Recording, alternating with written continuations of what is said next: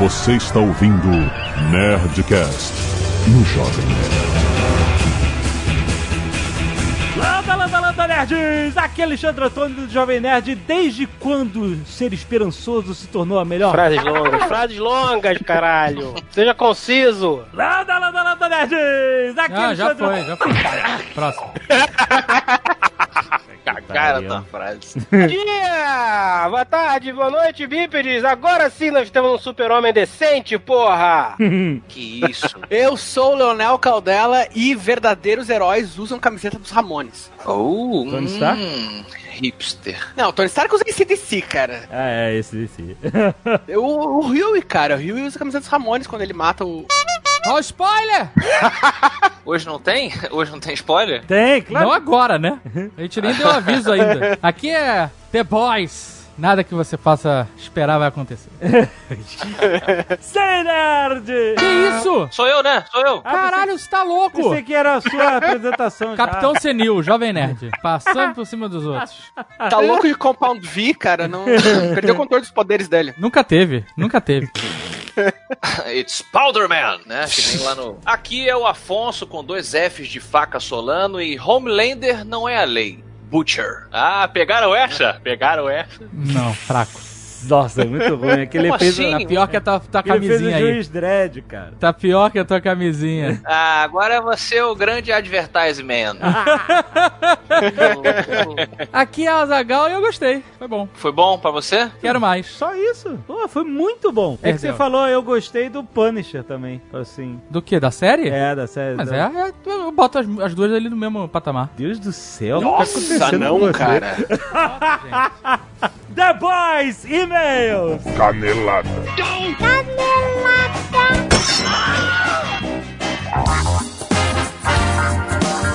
Muito bem, Malzito, vamos para mais uma semana de mês, hein, canelada do Nerdcast. Vamos. O que, que você tá fazendo aqui, Malzito? Quando eu não tô aqui em voz, eu tô em espírito. Eu já assumi essa leitura. Eu estou sempre aqui, no coração das pessoas. Daqui a alguns anos alguém vai hackear os Nerdcasts e vai ver que se você afastar a câmera, você vai ver o Malzito nas costas da gente o tempo É todo. tipo um easter egg, é. É o easter egg. Malzito, eu quero falar do Chef's Club. certo? Olha só, o que que é o Chef's Club? É um aplicativo pra comer fora de casa. Olha aí. Exato, é pra você comer fora de casa com descontos, pagando menos, rapaz. Como é que é? Você pode usar em qualquer momento. Seja no restaurante aquilo do dia a dia, no café da tarde, no açaí, até naquele jantar mais especial. Não é só pra um tipo de restaurante, tem tudo, tem tudo. Tem descontos de até 50%, tem promoção de 2 para 1, ou seja, você paga um prato, leva dois pratos, cara, é realmente muito maneiro. E tem duas formas de usar. Você pode chegar no restaurante, você abre o Chef's Club, chegou no restaurante, abre o Chef's Club, vai lá no restaurante você tá no Chef's Club e você dá o check-in no restaurante enquanto você estiver no restaurante para você ganhar o desconto vinculado a esse check-in, entendeu? Você vai olhar, cada restaurante tem uma parada diferente, o restaurante tem um desconto específico para quando você fizer check-in lá. E aí você só mostra lá e você viu que você deu check-in, você ganha desconto. Certo. Ou você pode usar o aplicativo para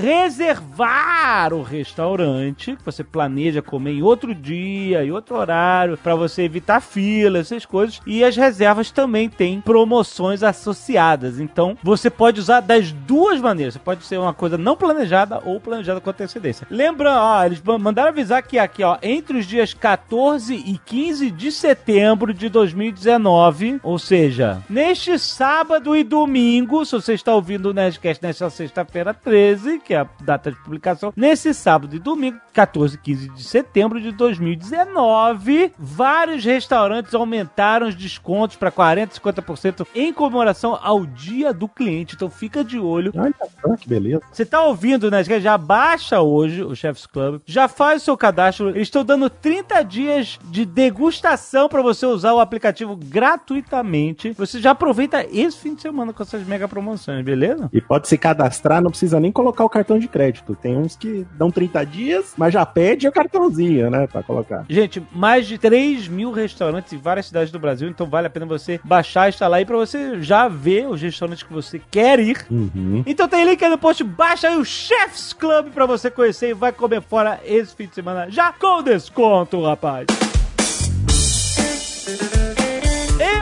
Hoje é dia de Nerdcast, seus nerds! Eu estou aqui com o Vinícius Fuzikawa, da Nova Futura Investimentos, todo mês aqui com a gente, porque, ó, hoje nós estamos falando sobre educação financeira de um modo geral. O programa Nerdcast, ele é, a proposta desde o início é fazer um programa sobre educação financeira aqui junto com a Nova Futura. E aí a gente já falou de day trade, a gente já falou de bolsa de valores, a gente já falou de, sabe, vários aspectos mais pontuais do universo dos investimentos, mas hoje a gente decidiu falar um pouco mais dos aspectos gerais, filosóficos da educação financeira, sabe? Pontos básicos que tem a ver com controle de gastos, tem a ver com objetivos financeiros que a gente coloca para guiar a nossos investimentos, etc. Tem a ver com desde você que não tem grana para investir, que não tá sobrando, em descobrir como fazer sobrar, porque você não pode investir grana que tem que estar tá destinado para pagar conta. Não é assim que funciona, né?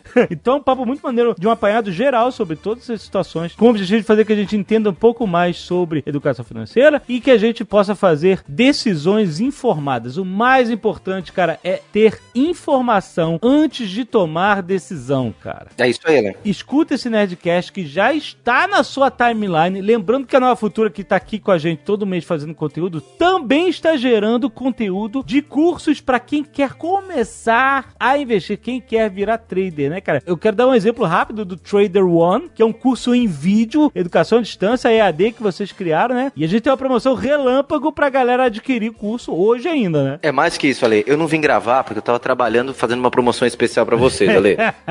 Exatamente. E nessa promoção, a gente pensou, tem um cliente que é mais trader, quer começar a operar, quer ganhar dinheiro na bolsa, quer se especializar nisso, ou até trabalhar numa corretora, e tem um cliente que quer investir a longo prazo. Então a gente montou uma promoção pros dois. Pro cara que é trader, ele vai conseguir fazer um pacotão. São 200 pessoas só que vão poder participar desse pacote, tá, Lê? O pacotão da promoção, para comprar o curso mais barato, é isso? É um pacotão da promoção que, na verdade, ele envolve você começar a operar. Você vai ter o direito ao pacote, que seria ter um simulador de graça para você operar, uhum. tá? Pra você treinar. O replay de graça, que é o replay, ele vem com um simulador para você poder operar à noite, quando você estiver em casa, depois do serviço, você grava o dia das operações da bolsa e simula à noite como seriam suas operações. Ah, legal. E a plataforma, só que a plataforma é paga. A plataforma Profit Chart Pro, ela tem um custo de 165 reais mensais, que isso é da própria desenvolvedora da plataforma, não é nosso. Uhum. Mas se você opera até 165 reais de corretagem na Nova Futura, você não paga a plataforma, a gente desconta o custo. Então fica por nossa conta. Ah, olha aí. Excelente. E aí o Trader One, que tá no pacote dessa promoção, ele custa 599 reais. Trader One é o curso em vídeo sobre os princípios básicos até intermediários de tradar, é isso? Isso, é. Ele tem, são seis horas de curso que ensina análise gráfica bem detalhado, o que é tendência de alta, o que é tendência de baixa, o que é um dragão invertido, tem um monte de nome lá. Uhum. Ele te ensina isso, te ensina a operar. O Rosens tem até algumas técnicas, operações que ele faz. A gente vai fazer ele para esses 200 pessoas por 359.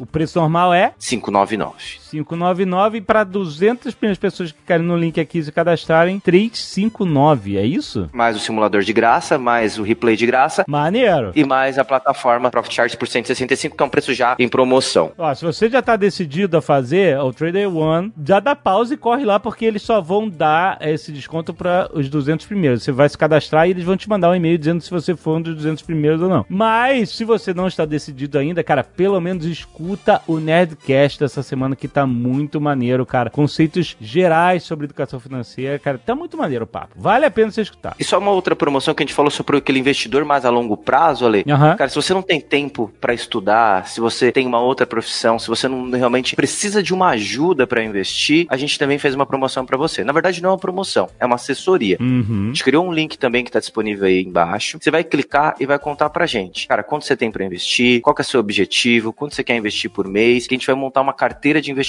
para você. E a promoção aqui não tem custo nenhum. A gente vai mandar pro seu e-mail uma carteirinha, um especialista vai entrar em contato com você para te orientar sobre esses pontos. E nesse dentro dessa página também a gente conta três historinhas de pessoas que a gente ajudou e como é que elas vão conseguir realizar aquele objetivo. Um quer comprar um carro, outro quer casar daqui 5 anos, outro quer aposentar com um milhão em 15 anos. Maneiro. Então, a gente tá contando essas histórias lá e para você também poder participar. Então, gente, escuta o Nerdcast de hoje e links no post para você aproveitar a promoção do Trader One e para você aproveitar tudo da Nova Futura, cara. Vai lá! E vamos lembrar que a NET só continua fazendo 12 anos de vida, rapaz. Olha, tá rolando aí uma série de vídeos com os depoimentos dos fundadores da Nest Store sobre a Nest Store. Olha só. Não é? Muito bom. Vale a pena. Tem link no post pra você ver. Tem história de Jovem Nerd, tem Azagal, portuguesa, tem eu. Todo mundo falando dos pequenos depoimentos da nossa histórico da Nestor. Muito maneiro, muito maneiro. Você vai se emocionar ou não. Mas o importante, você vai se emocionar, são com as 12 ofertas modafocas com até 50% de desconto toda semana. Ou seja, o mês de setembro é o mês de aniversário, ou seja, toda semana uma série de 12 descontos diferentes. Exato. Acabou a semana, muda a série de descontos até o final do mês. E olha só, pra relembrar esses 12 anos da Nerd Store, a gente tem reposições de camisetas clássicas da Nerd Store. A primeiríssima estampa da Nerd Store com o mascote que representa todos os milhões de nerds do mundo. tá de volta na Nerd Store, tá no aniversário. Camiseta milhões, rapaz! Nosso querido Supremo Oráculo dos Nerds, magnânimo Sr. K, está aí com garbo e elegância de volta. Olha só, se você seguisse o garoto propaganda da Nerd Store, Hum. que eles recentemente contrataram aí, já tinha ouvido essas promoções aí todas, viu? É, pois é. E além das reposições, a gente tem, olha só, camisetas em promoção por apenas R$ 39,90 cada, como por exemplo, camiseta Raccoon City, um clássico dos games, está por R$ 39,90. Camiseta Red Clown, a obra-prima à sua disposição. Você sentir calafrios, você flutuar com o Red Clown. Também R$ 39,90. Cara, olha só, essas são só algumas das ofertas que fazem parte da segunda semana de promoções Motherfuckers. Eu vou dar, vou dar uma ideia, hein, pro marketing da Nerd. Ah, Essa camiseta do Red Clown podia vir sem um- um- uma manguinha, só vir com uma manguinha, né? Pra fazer já o cosplay, já. Ó, aproveita, tem muito mais, tem link aí no post, cara. Não deixe de aproveitar o aniversário de 12 anos da Nerd Store. Toda semana com 12 ofertas motherfuckers! E se você não quiser ouvir os recados e e-mails do último Nerdcast, pode pular diretamente para... 26 minutos e um frasco de biotônico. Quero agradecer aos 10 que doaram sangue e salvaram vidas essa semana, como Tom Barbosa, o Rodrigo Malheiros, a Lianca Pinheiro, Fábio da Cunha, Otávio Tognolo, Alan Dias e Marcelo Gibim. Muito obrigado, seus nerds, por doar sangue toda semana, cara. Isso aí. Temos a galera também do Scalpo Solidário, que doaram cabelos, né, Pra fazer perucas pra alguém que quer usar uma peruquinha aí de cabelos naturais, que tá passando por algum tratamento que faz cair os cabelos, né? Vamos agradecer aqui a Aline Camargo, a Aline Zinhanhe, Natália Peixoto, Luísa Brunti, M. Souto, Isabela Primiano, Tayane da Silva e Savana Farias. Muito obrigado, galera. Valeu aí pelas doações. Valeu! Arte dos fãs! Olha só, cara, tem uma tonelada de artes do André César. O André César fez os personagens do Nerdcast Call of Cthulhu, mas ele fez todos. Ele fez praticamente todos, exato. Ele não só fez os personagens principais, como Dom Azagal, Giacomo, Jimmy O'Flanagan, enfim, o Faraday e tal. Ele fez o Cigano Igor, ele fez o Patrick McNamara, cara. Sim. Ele fez o Edmond, a Fraulein, cara, até o Barman. Tem Barman, cara. O cara fez a parada completa. O Barman, eh, cara de sapo. Caraca, muito bom, cara. André César, muito obrigado. Muito maneiro. Também temos aqui a continuação das artes pontilismo do Renan Belmonte. A gente já falou dele semana passada e ele mandou o Giacomo Búfalo de Monte aqui, cara. Que arte incrível, cara. E temos aqui também o The Copacabana. Olha aí, hein? Mais Ele- um. Esse Copacabana Redeemer tá, tá rendendo. Tá fazendo sucesso, é verdade. Mais um Copacabana Redeemer pelo Ricardo Souza. Aham. E essa aqui, eu gostei muito, porque ela tá num formatinho que dá pra- até pra fazer um patch assim, pra você colocar na sua jaqueta, que é o Jovem Nerd na mão do palhaço, pelo Rodrigo Almeida. Olha aí. Ah, tá bonitinho, tá tão fofinho o desenho. Tá apaixonado aqui pelo copinho dele. Eu tava completamente ciente de tudo que tava acontecendo ali, cara. Ah, sim, com certeza. Lembrou de tudo, né? lembrei, lembrei, eu tava alegrinho. Então, olha só, aproveitando que estamos no Nerdcast de super-heróis, eu não sei se vocês viram o Nerd Office Extra que tivemos nesta semana, a minha visita aos estúdios da Sociedade da Virtude, rapaz. Sim, muito bom. Muito maneiro. A Sociedade da Virtude, caso você não conheça, é o canal no YouTube brasileiro que tem versão em português e versão em inglês também, do seu criador, Ian SBF, que é um dos sócios fundadores do Porta dos Fundos, diretor do Porta dos Fundos. E ele, como sempre, foi um nerdão, cara, um nerdão de super-heróis. Ele tinha esse projeto pessoal engavetado um tempão que ele transformou em realidade há dois anos, quase dois anos que é a Sociedade da Virtude, cara, e cresceu cada vez mais, cara, um canal muito, muito maneiro, muito engraçado. Toda semana tá rolando dois episódios de animação, você sabe que é animação toda semana, cara? É impressionante, cara. Cara, vê esse episódio da visita aos estúdios, que é muito maneiro, porque, primeiro, tem os anúncios de que vai ter mais episódios. O objetivo é a semana inteira, ter de segunda a sexta episódios, todos os dias de semana no Sociedade da Virtude, cara. Tá expandindo de uma forma inacreditável. Você vai ver também os bastidores de como se faz essas artes, animação e tal. Você vai ver todo mundo que trabalha por lá, cara. É muito incrível o trabalho dos caras. E outro que é o grande anúncio que o Jovem Nerd agora é sócio da Sociedade da Virtude, rapaz. Olha aí. Estamos juntos de mãos dadas nessa empreitada. Por isso que você está vendo muita coisa da Sociedade da Virtude nas nossas redes sociais, no site ultimamente. O anúncio grande, caso você tenha perdido, que a gente fez é o seguinte: nós teremos uma série animada do Homem Tal com o Senhor da Oceania no canal do YouTube do Jovem Nerd, rapaz. Olha aí. Toda semana nós estaremos lá, um spin-off da Sociedade da Virtude. Aliás, a gente já apareceu em um episódio como esses personagens no canal da Sociedade, mas agora teremos as nossas próprias aventuras no canal do Jovem Nerd. É o universo expandido. O universo expandido, exatamente. mas, cara, assine agora o Sociedade da Virtude, cara. É um canal muito maneiro. Você sabe o que é isso? Você tá ganhando conteúdo de graça, cara. Conteúdo irado, conteúdo bem produzido, conteúdo engraçado, muito foda, cara. Exato. E eu acho que eu não conheço um canal no YouTube mundial que pretende fazer animações de segunda a sexta-feira. Cara, não, é incrível, cara. Vai ter uma série de stop motion, cara. Você tem noção do que eles vão fazer? Cara, como? Como eles vão ter tempo de produzir tudo isso aí? Eu não sei, cara. O Ian é maluco. Ele é o chicote de fogo lá, compadre.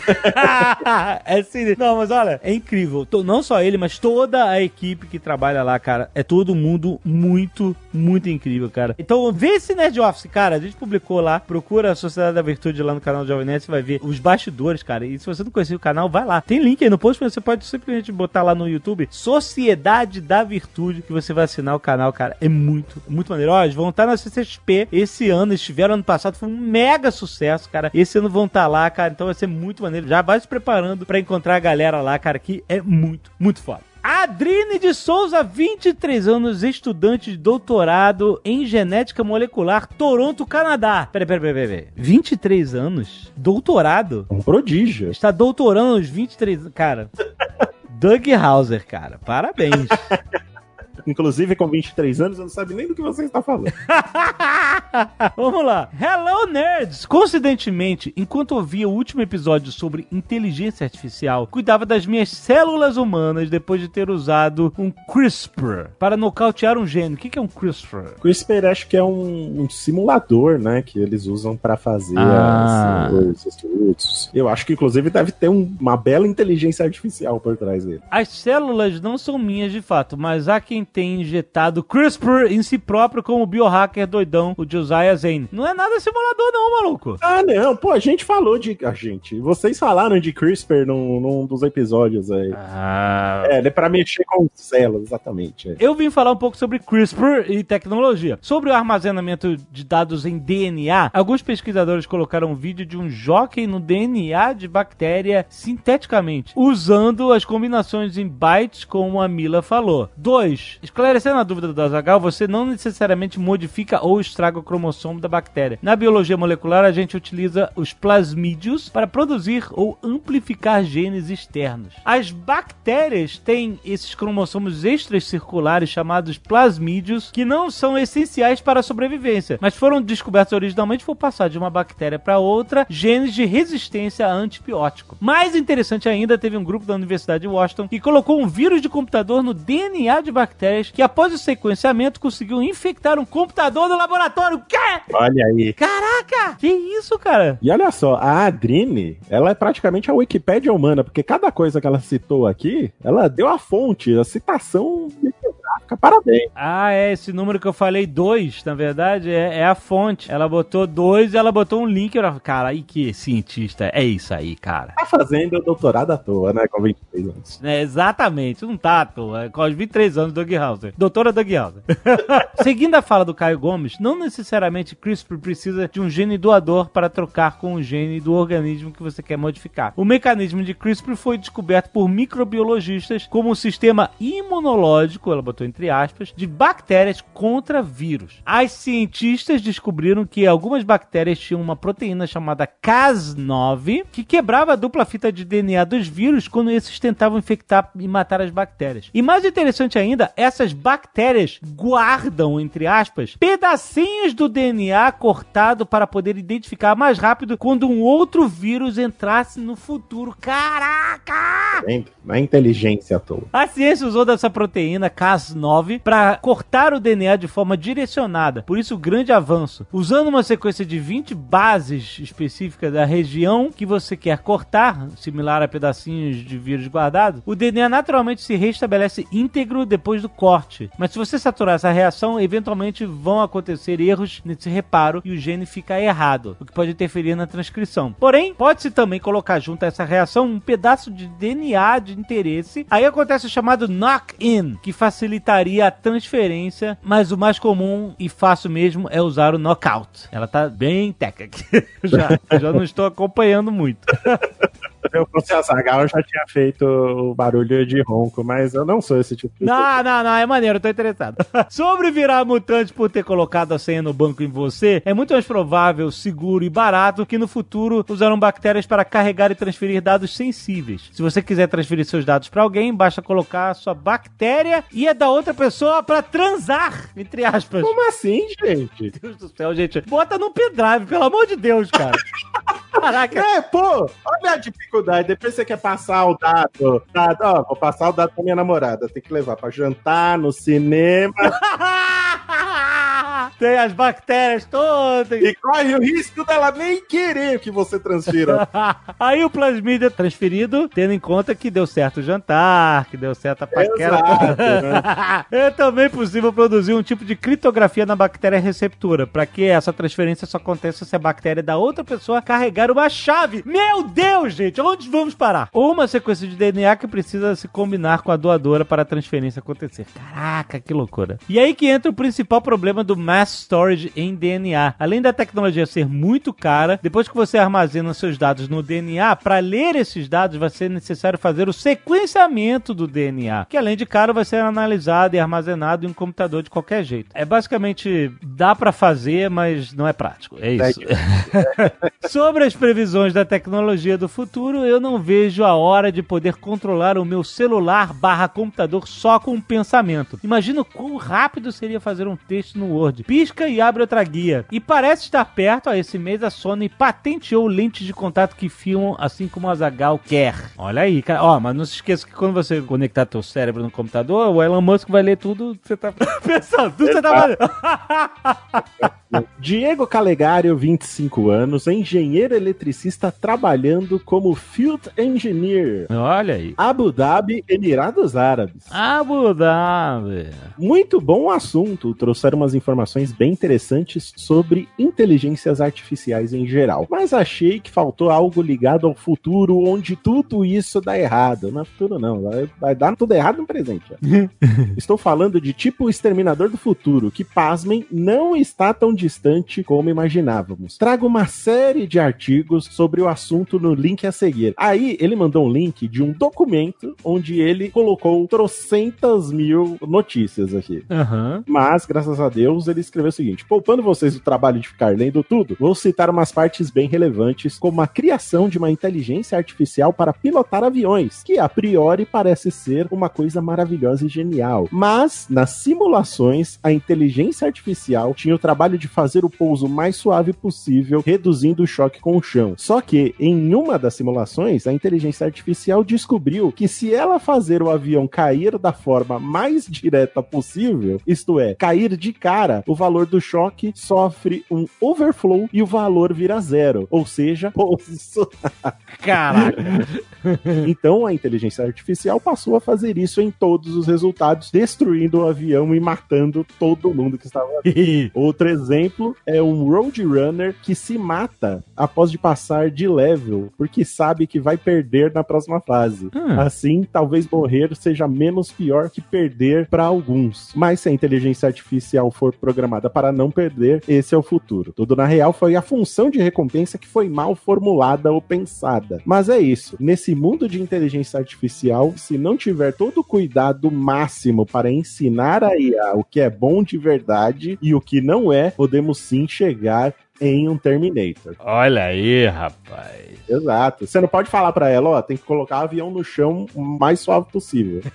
tem que colocar todo mundo no chão o mais suave possível e deixar todo mundo vivo. Pois é, mas aí como é que você ensina pra inteligência artificial o que, que é todo mundo vivo? É, É? Como é que ela vai entender que as pessoas. Será que você tem que deixar um determinado valor de choque significa todo mundo morto? ou, gente, não voem de avião. ah, começou esse seu dedo irracional de avião. Não começa, não. Não espalha isso. Não espalha isso. Tem carro, você viu? O carro novo que eu comprei, Alexandre, tem até telinha. pra que que eu vou no avião, pô? Vai lá, põe o tudo ali.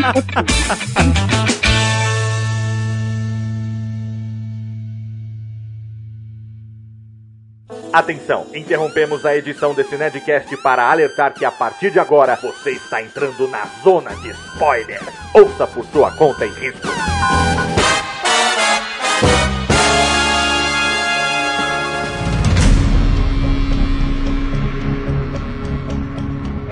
Quero quebrar todas as expectativas das pessoas aqui. Ai, meu Deus. Então, antes de mais nada, spoiler, né? Se você não viu a série, Sim. assine a Amazon Prime Video. A gente devia estar ganhando por isso, inclusive. Né? não tá ganhando. Verdade, é verdade. Não, tá estamos. Amazon, nós somos ligados. Nós temos uma nós parceria somos boa. brother, A gente brother. gosta de vocês pra caramba. É. O que permite, talvez, esse Nerdcast, em vez de The Boys, só porque não é patrocinado, a gente pode chamar de Nerdcast apresenta Os Rapazes. Podia chamar, ó, os meninos tudo. Os meninos tudo. Boys are back in town. Não, como é que poderia ser The Boys em português? Poderia ser a molecada? A mulher Cara, se fosse, se fosse SBT, seria uma garotada super. Uma, uma super. É, Boa! Garotada Super é bom. Mas é muito bom. É muito bom Garotada Super. Mas os The Boys não são super. Mas esse é o trocadilho. Tem que explicar, cara, tem que explicar. Explicando rapidamente pra quem não viu e ainda tá aqui. Porra, o que, que tem, tá a- fazendo aqui? tem essa galera que fica mesmo com spoiler. Só um segundo, só um segundo. Se você ainda não viu, você tá errado. Se você ainda tá aqui ouvindo e ainda não viu, você tá errado duas vezes. Tem mais é que se fuder mesmo. Se você for ver por nossa causa, você avisa a Amazon Prime Video. Você fala, tô aqui pelo Jovem Nerd. Olha Jovem aí. Nerd me mandou. então, é, explicando rapidamente, a série ela pega os heróis da DC, da Liga da Justiça, basicamente, e coloca num cenário em que eles são filhas da puta. Todos. Todos filhas da puta, é isso aí. quase todos. Quase todos, exato. Ninguém salva? Salva. De leve, né? Salva de leve. Não salva, cara. É interessante essa série pelo seguinte: ela imagina heróis humanos. Sim. Criaturas humanas com superpoderes, diferente do que é, por exemplo, o Super-Homem, que seria, no caso, o Homelander. Pô, o Super-Homem é um, um alienígena de outro planeta, chegou aqui, foi criado por fazendeiros, né? Rednecks, que hoje seriam eleitores do Trump. Seria impossível o Super-Homem ser como ele realmente é. é verdade, é verdade. O Super-Homem não cresceu ali no Bible Belt? Uhum. You listen to me, you, you goddamn communist. Ele ia estar no campo de concentração do Trump lá, cara. Imigrante legal. Ele é imigrante legal, uma coisa que a gente já tem falando há algum tempo aqui, inclusive. Mas o que eu tava dizendo é o seguinte: na série, o super-homem é um cara que tem poderes, mas ele não é um alienígena, pelo menos até então a gente, né, pelo que eu entendi ali. Eu, eu não li os quadrinhos, quem leu os quadrinhos foi o Leonel e o. Não, eles são. Eles são. É a mesma coisa, eles são feitos em laboratório. Isso, é, é, mas o super-homem não é feito em laboratório, pelo menos não que eu saiba, a não ser que tenha contado, acontecido alguma coisa em Krypton que a gente não tá sabendo. In vitro, né? Sei lá, sei lá, enfim. Joel, a gente não sabe o que que Joel fez lá em Krypton, né, cara? De repente. Exatamente. é. Mas, Ele é- e ele é escroto. Ele não tem freio moral. Claro que ele tem. Sociopata, né? Ele é um sociopata. o- Ele não tem empatia e ele não liga pras consequências dos dados dele. Porque ele é ruim, né? Ele, ele é ruim. Mas ele não é só ruim, ele é meio merda. ele é meio merda. Ele é psicologicamente quebrado. Você vê que ele fica deitadinho lá na, no- na perna da mulher. Ele, cara, foi criado como um bicho de laboratório. Ele não tem empatia. Ah, mas aí é fetiche, aí a gente não deve julgar, eu acho. Não, tudo bem, tá, tá. Aí Ele, ele foi criado daquele jeito, que nem um bicho de laboratório, então ele não tem empatia porque ele não aprendeu a ter contato e, e socializar com pessoas. Eu acho que, ó, de todos os problemas do Homelander, esse do Mummy Issues que ele tem lá, é o menos, é, né? É o mais, eu não, não julgo, não julgo. Eu volto a dizer, já falei essa frase um milhão de vezes. Onde que um gorila de 350 quilos senta? Aonde ele quiser. Você nunca falou isso? Você nunca falou isso? Nunca falei, você tá maluco. Aqui no Nerdcast, não. Já falei sim. O Homelander faz o que ele quer porque não tem ninguém pra dizer, então, você não vai fazer. É, O Homelander é a epítome da liberdade total. O melhor escravo que existe é aquele que acredita que está no controle. Então, a, a maneira que a, a Elizabeth Shue, eu esqueci o nome da personagem dela, ela explora esse complexo de Édipo que ele tem com ela, praticamente, essa coisa de mãe dele, a figura materna que ele não teve, não teve paterna também, mas né, o que o cientista depois fala pra ele é que a ausência da figura materna foi muito mais Uhum, é, uhum. danosa. E a- ela controla ele de uma forma muito mais é, através do afeto, do carinho e etc. Sim. que ele tem, né? Tanto que ele tem ciúme do bebê. Ele tem ciúme do bebê que nem uma criança É. pequena. Fica toda hora olhando pro bebê. Mas o Essa bebê é a coisa parece mais ter fucked up, cara, da série inteira. A coisa mais fucked up é o Homelander falando: "Ah, você se importa mais com seu filho do que comigo. É, tipo, caralho, eu sei.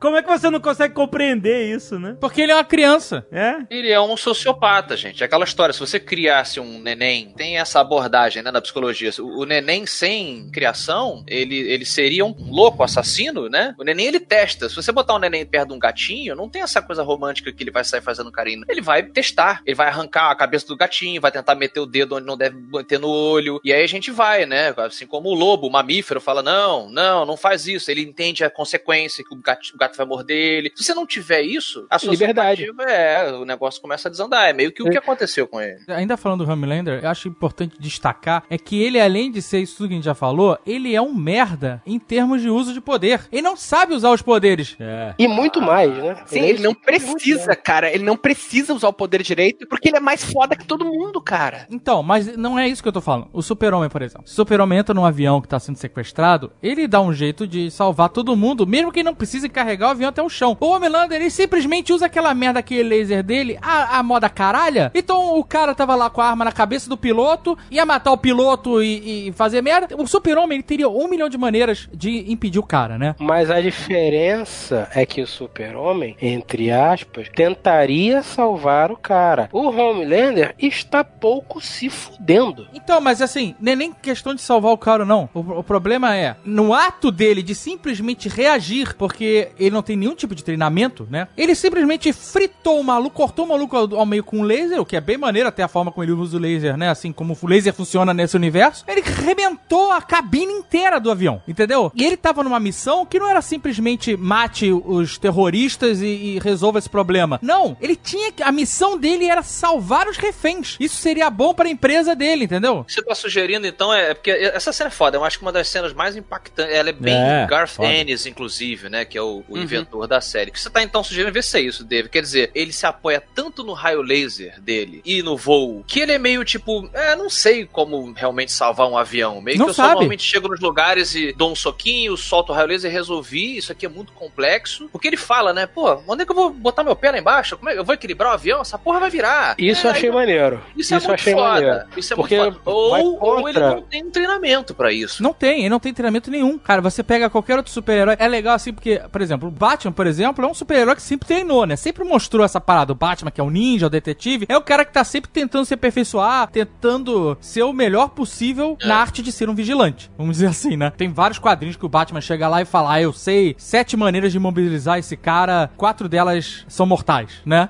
E aí ele, sei lá, ele faz uma que não é, ou deixa o cara aleijado, que seja dependendo do- de quem tá escrevendo, re- né? Mas ele sabe, ele quando o Batman vê uma situação de perigo, ele sabe analisar ela Ele tem vários approaches. ele vai prevendo o que vai acontecer, se ele fizer, e vai traçando estratégias e aí resolve da melhor maneira possível pra aquela situação. Você via isso nos X-Men também, né? Os X-Men treinavam constantemente na sala de perigo, né? Em, Uhum. em situações simuladas pra lutar em equipe, pra entender como é que isso acontece. Isso é interessante na- nessa série The Boys, porque são só uns caras com superpoder, vão pro campo de batalha. Eles não têm, pelo menos na série, pelo que me passou, não li quadrinho nenhum, eles não têm treinamento nenhum. Essa situação do avião é total assim. O cara chega, ele, o cara fala, ah, eu vou matar não sei o que lá, pum, o outro rasga o cara no meio, rasga a cabine no meio e fudeu. Perdi a oportunidade aqui de ter salvo e, e minha mami issues ia adorar e tal. Então, mas é que o, o negócio é que ele não liga se ele. Ah, se não der pra salvar, whatever. Mas não é só que morre- ele não ligue. Eu acho que não tem nem capacidade. Não, não tem capacidade. Ele só consegue lá fritar o cara. Ele não consegue pensar, "Ah, eu vou tentar ir rápido, pegar o cara, eu vou pegar a mão dele, esmagar, esmagar, esmagar tudo junto, Aham. entendeu? Ou eu vou fazer esse cara, vou soprar aqui, o cara vai sair voando pela janela, entendeu? Ou eu vou andar até ele, ele vai atirar em mim, nada vai acontecer, e aí eu vou matar ele, entendeu? Mas ele não faz nada. Ele simplesmente pega aquele laser dele, que é a principal arma dele, que ele adora, né? Aham, aham. Rasga, todo mundo tá na frente no meio, inclusive instrumentos, o caralho, e o avião vai pro cacete. se ele fosse um cara treinado, se ele soubesse o que tava fazendo, ele dava uma piscadinha de olho e explodia só a cabeça do cara. Pois é. Cara, mas isso aí é exatamente assim no quadrinho, e isso é um dos grandes temas do Garchenis. Ele sempre que ele escreve super-herói, ele coloca alguma coisa assim, tipo, ah, o Lanterna Verde é um cara muito foda. É, mas na real ele é um otário, porque ele nunca teve que treinar, ele nunca teve que pensar numa situação de combate, e daí chega, por exemplo, o Hitman, que é um outro personagem estilo The Boys do Garchenis, e derrota o Lanterna Verde, sendo que ele é quase um cara normal, tu entende? O filme o do Homem de Aço, dessa nova DC bosta aí, quando chegou e a gente achava que ia ser legal, ele meio que lida um pouco com isso, né? Porque quando o Super-Homem aparece pra lutar com a Faora, o Feora, acho que é o nome dela, né? Uhum. É, e, e contra o próprio Zod, ele, Ele não acha sabe que lutar. ele não sabe lutar. E eles falam, meu irmão, eu tive treinamento militar, você é só um cara forte É. pra caramba. Você né? Demorou ele- 30 anos pra chegar nesse nível. Eu cheguei no mesmo nível que você tá em 6 minutos. É. Parabéns. Então é um pouco disso que a gente tá comentando aqui. É, eu vejo muito o Homelander da seguinte forma. Óbvio que é uma comparação esdrúxulíssima, tá? Manja. Nada menos. Ah. Não, na- nada menos do que isso. Aqui não. Imagina o cara que sempre foi o melhor, ou que teve mais dinheiro, ou mais É. forte, ou mais bonito, ou mais rápido. Ele é o topo, sacou? Todo mundo está abaixo dele em algum quesito. Ele não tem esforço. É, perfeito. Nenhum, sacou? Então ele vira e fala: ah, tem que salvar o avião, vamos salvar o avião, vamos. Se não salvar o avião, foda-se, né? O que, que É. vai acontecer? A se não salvar o imagem avião? dele sempre com a mão pra trás sustenta muito disso que você tá falando. Pois é, eu sou o cara, eu sou a É. epítome, eu sou o perfeito. Vocês que se fodam. Ele Ah, não deu pra salvar o avião? É. Eu achei foda essa parte do avião, quando ele fala assim, quando ela. A, não lembro. Rainha o dela. Maeve, né? Maeve. Isso. Porra, voa por baixo do avião. Eu gostei muito quando ele fala: Eu não tenho como. Eu posso até voar por baixo do avião. Eu posso Eu me apoiar no avião. Eu vou quebrar essa merda.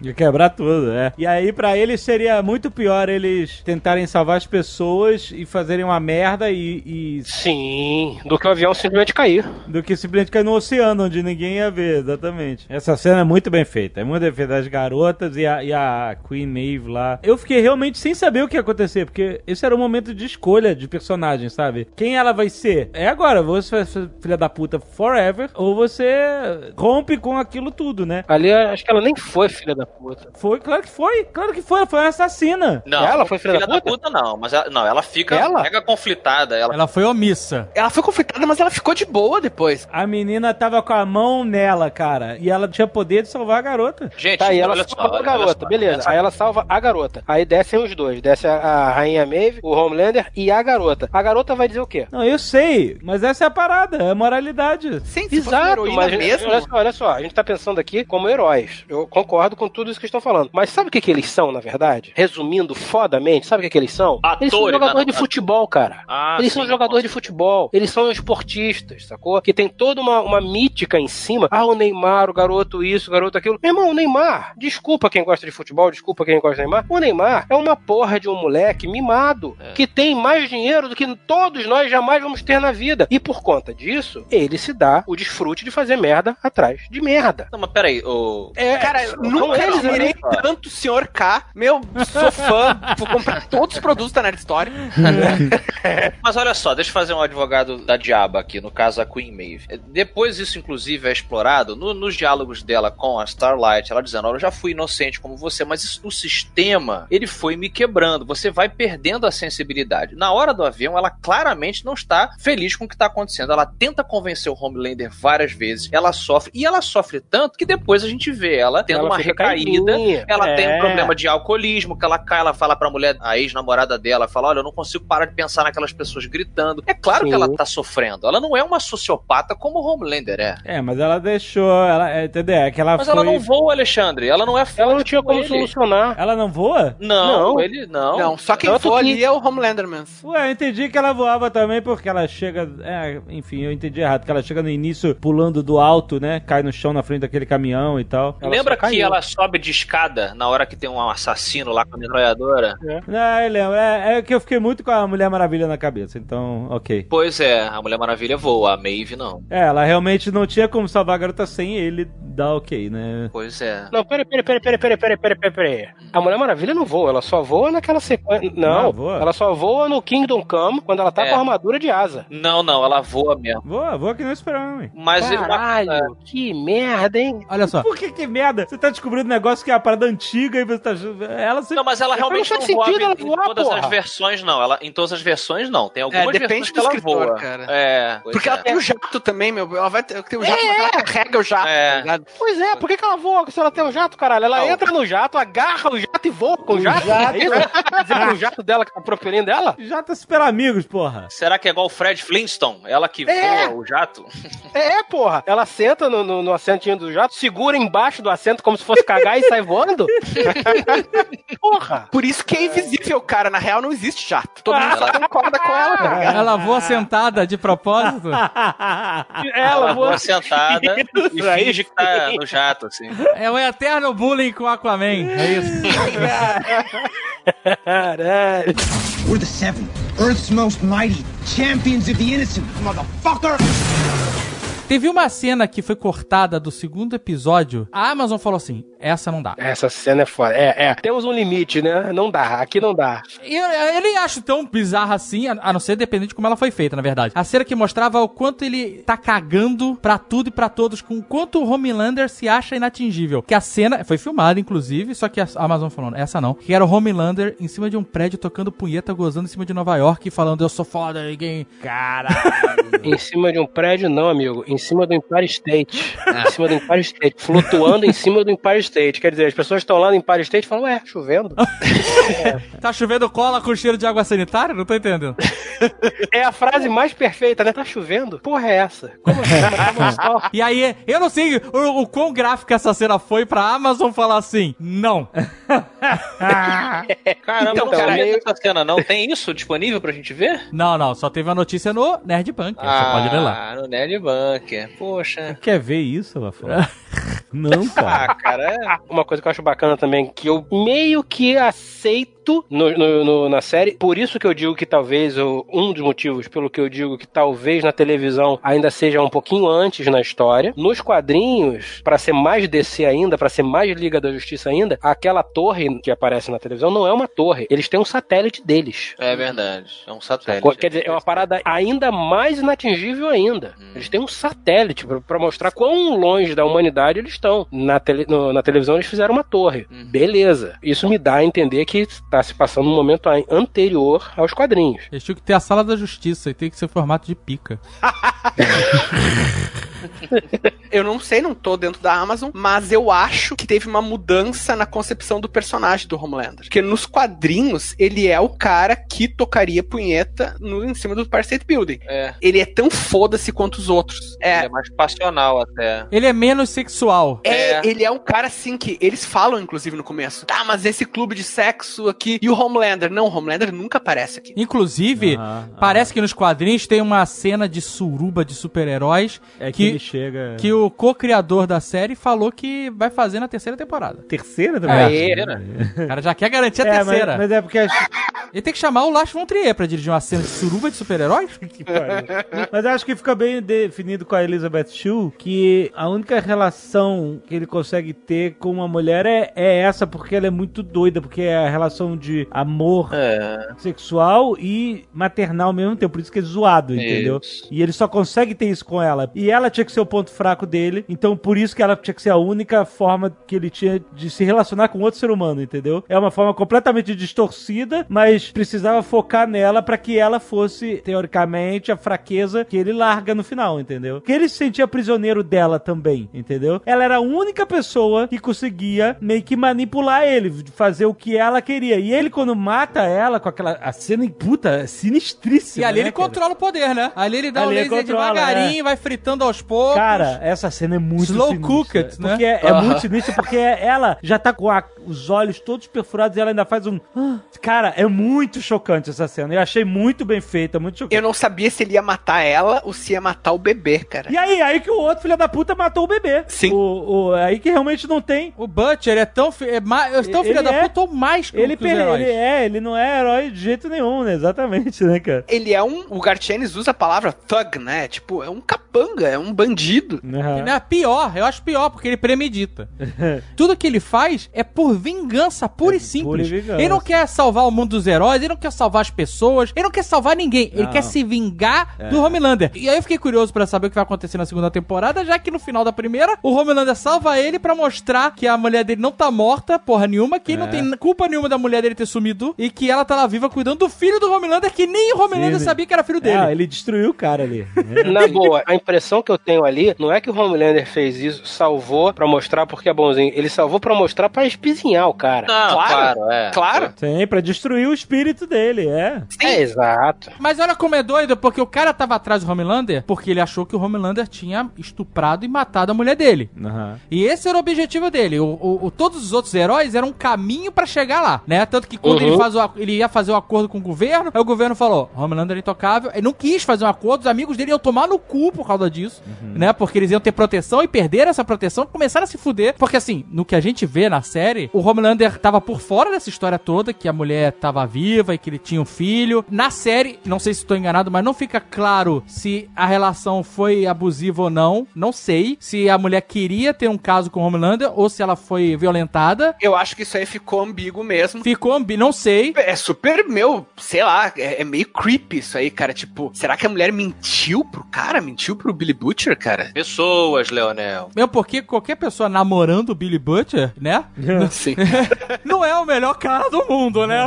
Então, se você tem a oportunidade de dar uma sumida, né? Eu acho que talvez seja essa oportunidade que tá esperando, né? Mas talvez naquele momento ele ainda não fosse o escroque sociopata que ele se tornou. Mas então, isso que eu ia, Ah, eu, era- eu ia entrar aqui, porque olha só, a gente tava comentando da, de- na relação dele com a Elizabeth Shue lá, com a mamãe, essa coisa de Édipo que a gente citou e tal. Muito maneiro, consistente com essa questão da criação dele dentro de um ambiente super. Isso. Não tem noção de realidade. É tipo o Michael Jackson, um cara que viveu Isso, ele- numa redoma. E ele não sabe. cara. Ele não sabe estabelecer relacionamentos, muito menos um relacionamento é, romântico entre homem e mulher. No entanto, eu acho que isso é enfraquecido quando você diz que ele teve um relacionamento, relacionamento com a Queen Maeve. Por mais que tenha sido um relacionamento merda e tal, fica claro. Achei que, porra, o cara foi capaz de manter um relacionamento que seja por um tempo com essa mulher. E aí sugere que ele teve essa. Ele, ele quis transar, né? Ele armou de transar, que tenha sido consensual ou não, aí ficou realmente ambíguo. Mas ele deu uma, uma seduzida ali na mulher, chamou ela pra uma reunião, não sei o quê. E eu fiquei pensando, pô, se não tivesse esse tipo de coisa, mostrar que o cara é um total inapto sexual, eu acho que seria mais bizarro ainda. Ele só consegue transar com uma figura feminina maternal demais e tal. Aí eu acho que teria ficado mais interessante, mais perturbador.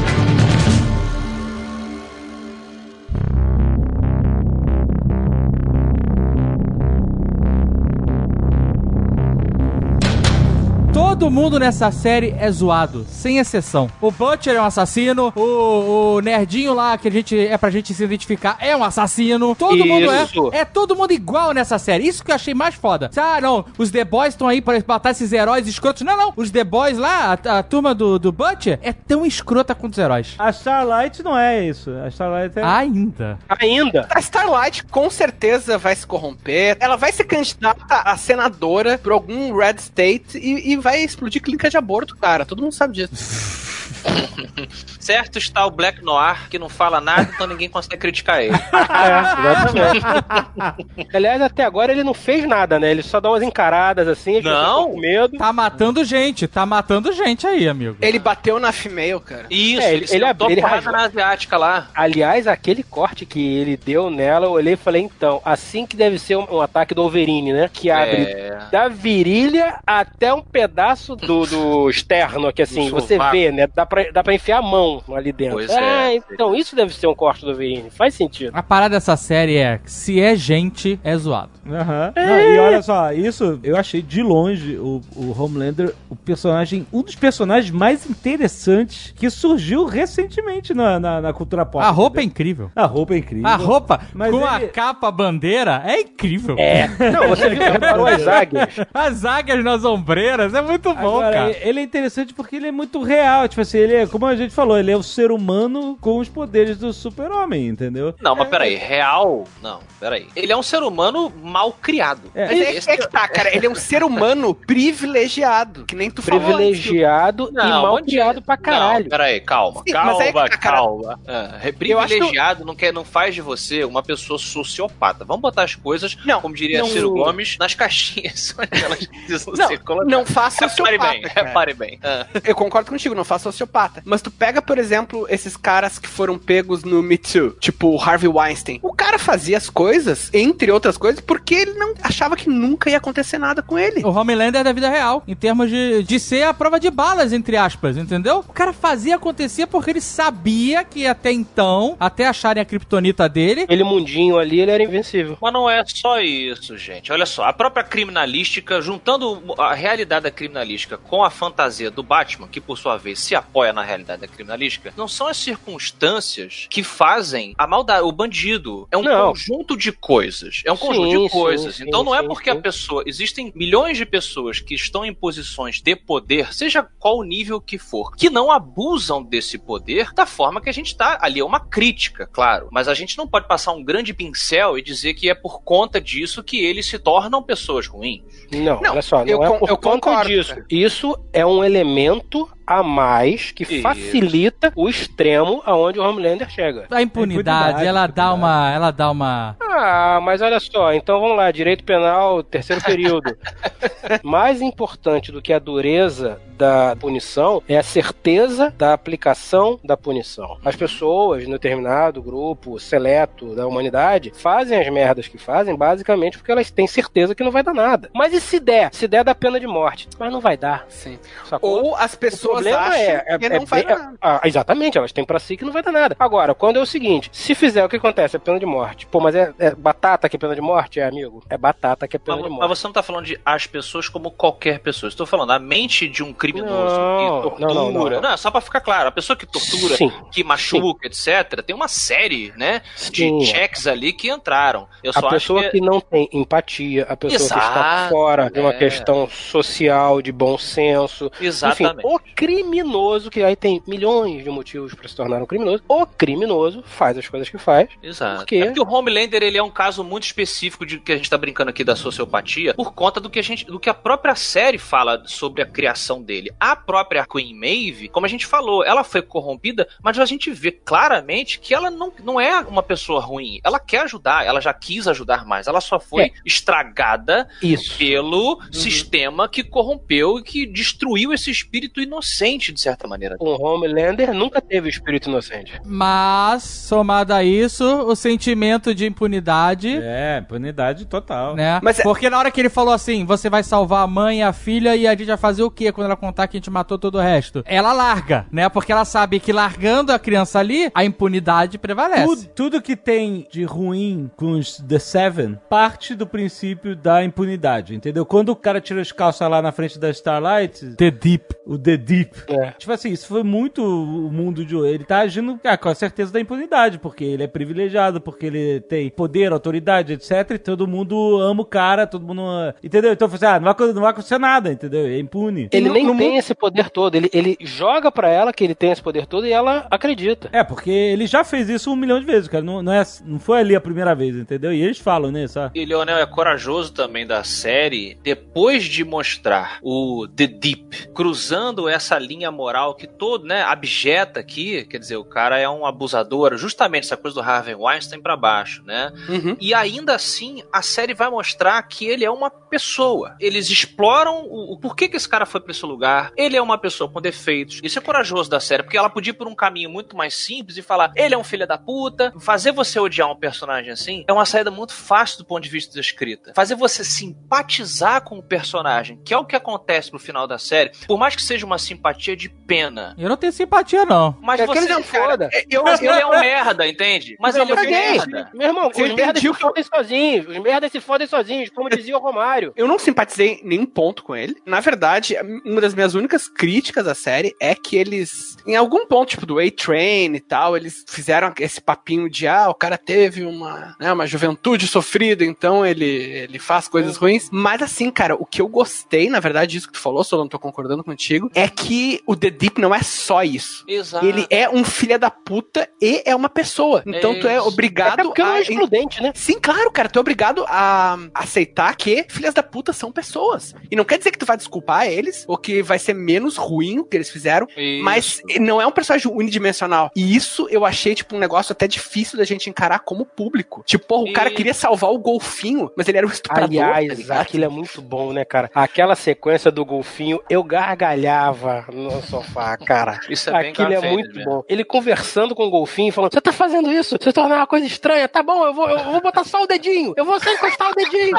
Caralho, aquilo é muito bom. Mas eu não sei, eu não, eu não sei encontrar essa. Assim, eu entendi o que você quis dizer, mas é que não dá, cara. Que senão você pode chegar e falar assim: Pablo Escobar, ele era um assassino, filha da puta, só que ele construiu um hospital na comunidade dele. Não, mas é isso que a série o quê. mostra. A É. série do Narcos mostra que ele era um assassino, filho da puta, mas que tinha família, que amava a mãe, que amava É, os filhos. é, e você consegue entender isso sem querer abolir os crimes dele. Aham. A questão é, durante muito tempo, as obras de ficção, elas eram muito bidimensionais. Aham. Né? Você tinha o cara que era super bom e o cara que era super ruim. Aham. E era só isso. Então, o mal, ele era execrável e o bem era louvável. E acabou. Essas obras que são mais profundas nesse sentido, elas não estão tirando a culpa, eximindo a culpa do cara ser, só que eles estão mostrando um personagem um pouco mais profundo, ou bem mais, na verdade, do que um personagem que só é um estuprador filho da puta. Ele continua sendo estuprador filho da puta, mas ele tem outras características que não excluem aquela que é a mais, Claro. mais é, terrível delas. Ela continua lá. E ele continua sendo esse escroto. Ele não deixa de ser porque ele tem outras camadas. Mas ele tem outras camadas. Isso E eu acho que no- na questão de mundo real é até legal a gente se dar conta disso, porque muitas vezes a gente vê, ah, pô, mas o cara que fez isso e aquilo e matou, estuprou, não sei o que, ah, mas ele tem um filho, ele tem mãe, ele tem pai. coisa- Meu, foda-se, sabe? Tipo, ele fez o que ele fez, não é porque tu vai ver o lado humano dele que tu vai desculpar. Ah, todo mundo tem família, todo mundo tem Ah. uma vida interior, não quer dizer que tu vai desculpar ele. Isso eu achei uma coisa foda da série.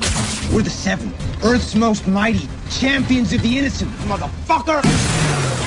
Logo a primeira cena que a namorada do Huey morre, né? Tipo, é muito chocante. Depois eu vi que isso tava no trailer, né? Porque eles tinham que contar a história pra criar, mostrar a motivação do cara e tal. Eu falei, caramba, mas foi tão maneiro ver isso, ser surpreendido, que a gente foi muito surpreendido quando a gente viu isso. Oh, meu Deus! Quando eu comecei a ver a série, eu pensei exatamente isso. Tá bom, vamos ver como é que vai ser a série. Porque a Amazon tá de parabéns, faz as coisas com uma pegada bem mais adulta. E a Priscila não tinha visto a série, a Ruiva não tinha visto, não leu o quadrinho, né? Então eu fiquei pensando, tá, eu quero ver a mulher desintegrando. Se tiver a mulher desintegrando, eu vou ver a série toda, porque, putz, Mas como assim? Eu quero ver a mulher desintegrando. Não entendi isso. Você sabia já? sim, tava no, no quadrinho. Ah, tava, você leu o quadrinho, entendi. É o parâmetro do Sr. K pra qualquer coisa que ele assiste. Se não tiver a mulher Isso. integrando, ele não assiste. Não, se tiver no quadrinho a mulher desintegrando e no- na série não tiver, eu não assisto. Ah, você já conhecia, entendi. Eu não achei que eles fossem botar ele com os braços dela na mão, cara. Pois é, eu tava esperando isso. Forte, eu tava esperando essa porra. Quando ela desintegra e você vê o, o maxilar dela ainda flutuandinho no espaço e corta a cena, o cara segurando os braços, eu falei, tá bom, Priscila, foda-se, vamos ver essa porra até amanhã. Vamos ver em sequência. Nem precisa trabalhar amanhã, vamos lá, foda-se. Mas ele, nos quadrinhos, ele fica segurando os braços dela? Fica. Fica. Ah. E os paramédicos tentam fazer ele largar e não conseguem. E ele não larga. É horrível, velho. Caraca. Porque faz sentido, cara. Ali ele teve uma, uma, uma- na série, né? Óbvio que ele fica chocado, mas ele fica chocado meio que, caralho, como A assim? pessoa entra em choque, né, na hora, né? No quadrinho ele está em choque total, shell choque total. Ele tá travado segurando o braço. Uhum. É, e é, é curioso a gente Ele lembrar. na frente dele. É, é bacana estar lembrando a cena que abre a série, que é realmente diretamente adaptada, assim, painel por painel, praticamente, do quadrinho. Que vem do mesmo criador, do Garth Ennis, que tem uma série que eu tenho criticado pra caramba, até parei de ver, que eu fiquei super chateado, que é o excelente Preacher, que merece um Nerdcast com Dudu Spor, e Leonel e Afonso Solano e todo mundo junto aqui. Calma que eu vou começar a ler, eu vou começar a ler, calma. Não precisa me chamar pro Nerdcast RPG. É. Só pro Preacher, cara. Merece. Mas por que, que eu citei isso? Porque o Preacher, eu achei que eles acertaram na questão da violência, que a princípio todo mundo, ah, mano, botaram igualzinho e tal. Mas na hora que você pega os pontos-chave de personagens, de plot, de razões, etc., eu achei que eles cagaram bastante. Aqui no The Boys, eu acho que ambos andam direitinho. Tanto a questão da violência, como a gente tem pontuado, mas o que sustenta realmente a série, a vingança, é, os pontos de cada um deles. Tem um detalhe do quadrinho que, quando começa a série, eu falei, puta, não estão botando, que é a questão do composto V. No Uhum. quadrinho, todos os, ra- os rapazes já, já são fortes. Eles, eles podem cair na mão com diversos heróis. Ué, como assim? Eles têm superpoder? Eles já começam com o Compound V. Já, eles, todos eles tomam. Ah. Aquela o primeiro que o Rio do... mata não é o não é o translúcido, é um cara lá genérico. Sabe aquela sequência que é tipo uma casa de swing gigante? Hum. Um bordel? É algo próximo daquilo e o, o sujeito foge, não me lembro quem, e Rio,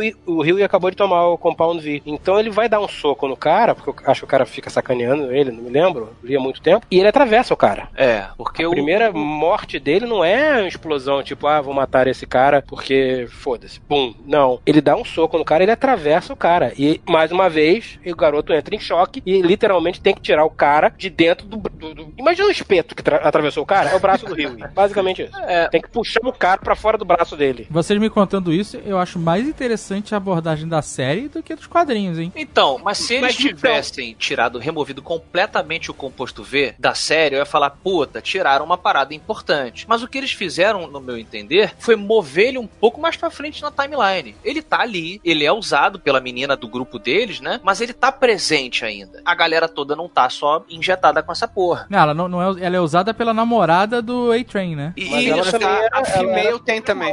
tem É, a, a tem a, também. A- a- a asiática, eu esqueci de onde ela é, qual país asiático que ela É é. japonesa, não é? Ela é japonesa mesmo? Não, É. não, não.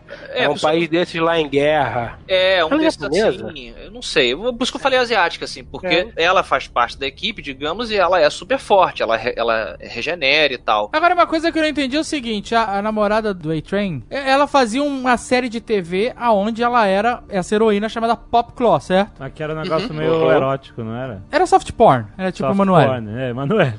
Mas quando ela tomou a porra do Compound V, ela desenvolveu justamente esses poderes? É que é Não. que tá, cara. No quadrinho eles explicam mais isso. Só que no quadrinho eles usam quadrinhos em vez de cinema e séries, né? Que a- no quadrinho é o seguinte: os heróis usam as histórias, né? Os quadrinhos, os filmes, as séries, pra fazer o PR, né? As relações públicas. Então, se tu quer mostrar que Homelander é um cara bacana, tu não conta só com as ações dele na vida real. Tu tem a, a revistinha dele pra mostrar a origem, pra mostrar como ele é um cara foda, não sei o quê. É, e na série eles mostram os reality shows, essas coisas, né? Sim.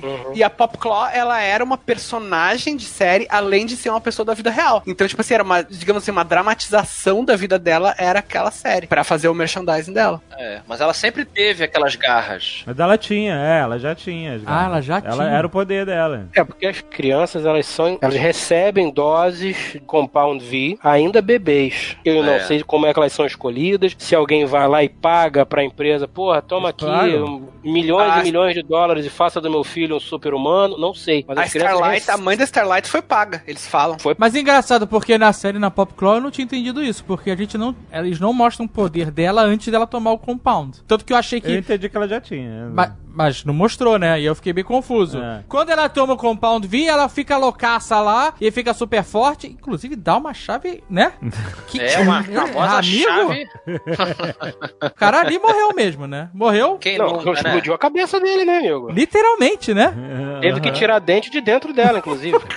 Não subiu. Mas tudo bem, né? Então, mas assim, eu achei que o poder dela não era só super força e Não. a super coxada, a gente Não, pode dizer assim? Foi acusada de morte, amigo. Não foi só isso, porque nesse momento ela aparece com essa super força e, e essa super creu. A gente pode dizer assim, né? Um super creu. Pelo que Eu não sei qual é o poder exato que matou o cara. Não, ela sentou na cabeça dele, gente, até esmagar. Ela tava super Mas não faz sentido ela, ela só sentar. Ela apertou as coxas. Ela apertou as coxas, ela sentou, ela era pompoarista ou ela peidou? Ninguém sabe. Mas quando esse poder foi revelado, foi ao mesmo tempo que a gente viu as garras dela. Aí você achou que ela tinha desenvolvido tudo isso, entendi. Então, Eu achei não, que era mas- tudo ali. Mas esse faz o paralelo com o A-Train, que, por exemplo, o cara já tinha os poderes desenvolvidos e aí ele usava o Compound V pra dar uma enhanced. Mas ele Então, você a- vê o poder antes. Então com ela. Ela que- não. Então, mas aí ela entendi, mas aí quando você vê o- no filme, você vê que ela tinha antes, entendeu? Mas aí podia ser filme, efeito especial, Não, né? mas aí não. é- é- esse é o- Resolvia só quando ela chega lá e, e vai ter, e, né, eles vão transar ali, ela chupa o dedão dele, né? Ele podia ter lambido a garra dela. É verdade. Aí, ó, opa, essa mulher tem garra, é o poder dela. É, um problema de storytelling daí, né? Sim, é, eu concordo. E olha só, vou dizer o que, que eu acho que complica um pouquinho mais isso aí, que faz parte de uma crítica, ainda que pequena, que eu também amei a série, ao show, que é o seguinte: os super-heróis do universo aqui do The Boys, todos eles, além de seus poderes específicos, demonstram super força e super resistência. Mas isso é tudo herói ever. Qualquer herói de quadrinhos É, e não, de... eu entendi. Ele tem dizer. super força e super resistência. Tem, cara? Que isso? Não, Os X-Men, aquela roupinha de, de seda dele segurava tudo. o Professor Xavier, o Magneto, todos esses caras aguentam porrada, aguentam explosão, aguenta tudo. Ah, é uma parada meio é- standard de todo super-herói. Mas aí é a plasticidade do quadrinho, É, da, cara, da no- narrativa. Sim. Fala- No quadrinho do The Boys, eles, eles fazem isso. Tipo, o primeiro cara que o Rui mata é um super. Só que ele não tem super resistência. Então ele toma um soco e morre. Inclusive, o translúcido lá, Aham. ele não tem nos quadrinhos, né? Pelo que já ouvi falar. É o Caçador de Marte no lugar dele. É um, é um equivalente, do Equivalente, Caçador de é. Marte. Eu achei maneiro porque eles mataram um personagem que, né, não necessariamente está nos quadrinhos, que deveria durar mais, sei lá. E ele trouxe pra mesa aquela discussão do Thanos, né? É verdade.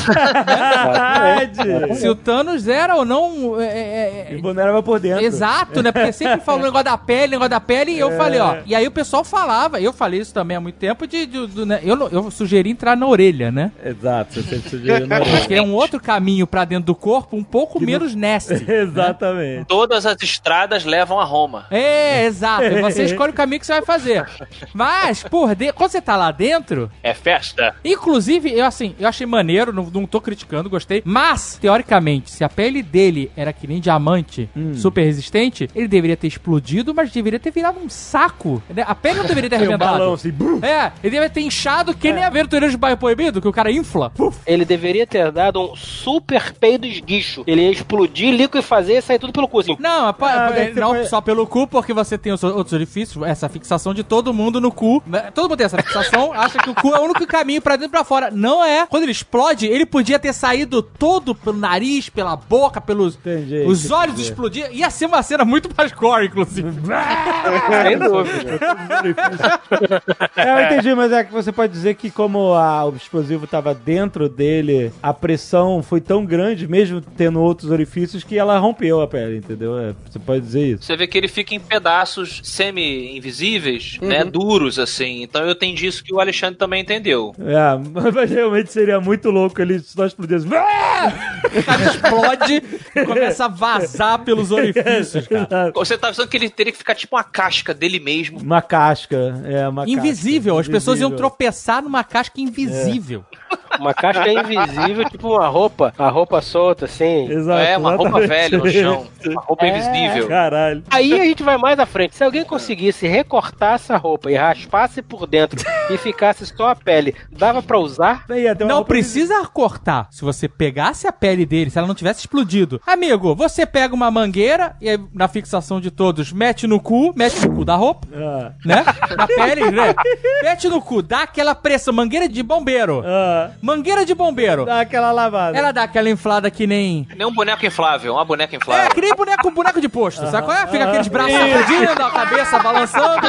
Aquela coisinha gordinha, né? Gigante, assim. Você dá uma limpada por dentro, você só tem que saber como entra. Você teria que cortar, conseguir cortar uma parte com maçarico. Fazer um assim, zíper pra nas fazer um costas, zíper, né? assim, Tipo é. o Spectroman. Fazer o zíper, isso, isso, isso. Porque assim, se a pele é de diamante, dá pra arrebentar diamante. Só Dá. tem que comprar algo, né, Tem- bom. É, tem que trabalhar nisso. Você ia ter uma roupa que ia te deixar invisível e super resistente. Exato. Isso. Com o único ponto fraco no zíper. Mas ainda ia ter cu. Isso é o que aconteceria no RPG de super-herói. É, vai ter aquele jogador filha da puta que, que advogado de regra que ia conseguir Se fazer. algum dia a gente fizer É. Nerdcast de RPG de, de super-heróis, esse é o meu personagem. Tá, eu não vou escrever esse livro, só quero deixar bem claro. Porque ele já existe, né? O The Boys. Se alguém poderia fazer, seria você, Leonel. Você vai ter uma roupa de pele invisível de um herói invisível que morreu. e- Exatamente. Caraca. Aquela rodinha assim de todo mundo aqui, eu, Leonel e Dudu na sala também, todo mundo olha pra gente, eu e Dudu a gente olha pro Leonel, bota a mão no ombro. É, cara, se tem alguém que pode fazer isso, é você.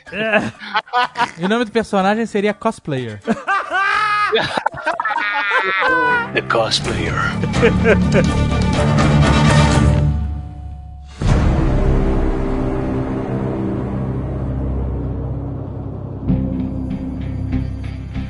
outra crítica aqui. Infelizmente eu vou ter que deixar essa crítica. É sobre o visual do The Deep que a gente vem falando aqui. Eu achei que ele devia ser uma zoada mais forte no Momoa. E aí botaram um Backstreet Boy genérico pra interpretar ele. Ah, mas que Momoa. Momoa muito recente. Sei lá, eu acho que... O Aquaman que a gente conhece e odeia é aquela coisa ridícula, né, malandro? É aquela Mas se coisa fosse que- pra fazer igual Aquaman, teriam né? posto ele loiro. Ele é tão zoado que até a roupa é escrota, cara. Quando chega perto da roupa dele, você vê que é uma parada meio molenga, meio mal feita. A roupa do- dos outros é maneira, é arrumadinha e tal. A dele é uma porra meio escrota. A do Entray é muito zoada também, cara. Meio baratinha. Concordo que seja zoada, mas a a impressão que eu tenho aqui do, Di- do The Deep é mais zoada. Não chega aos pés da roupa lá da Starlight que você vê que foi costurada em casa. Isso eu É, achei a muito Starlight é maneiro. triste. Qual delas? Porque. A roupa é original. A primeira. Porque essa roupa é dela, é caseira mesmo. É, caseira. Então o fato dela ser costurada em casa é maneiro pra série, porque foi a mãe dela que fez.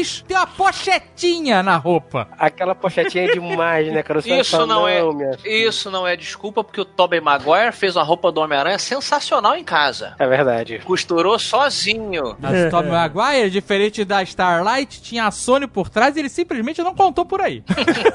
Uhum, uhum.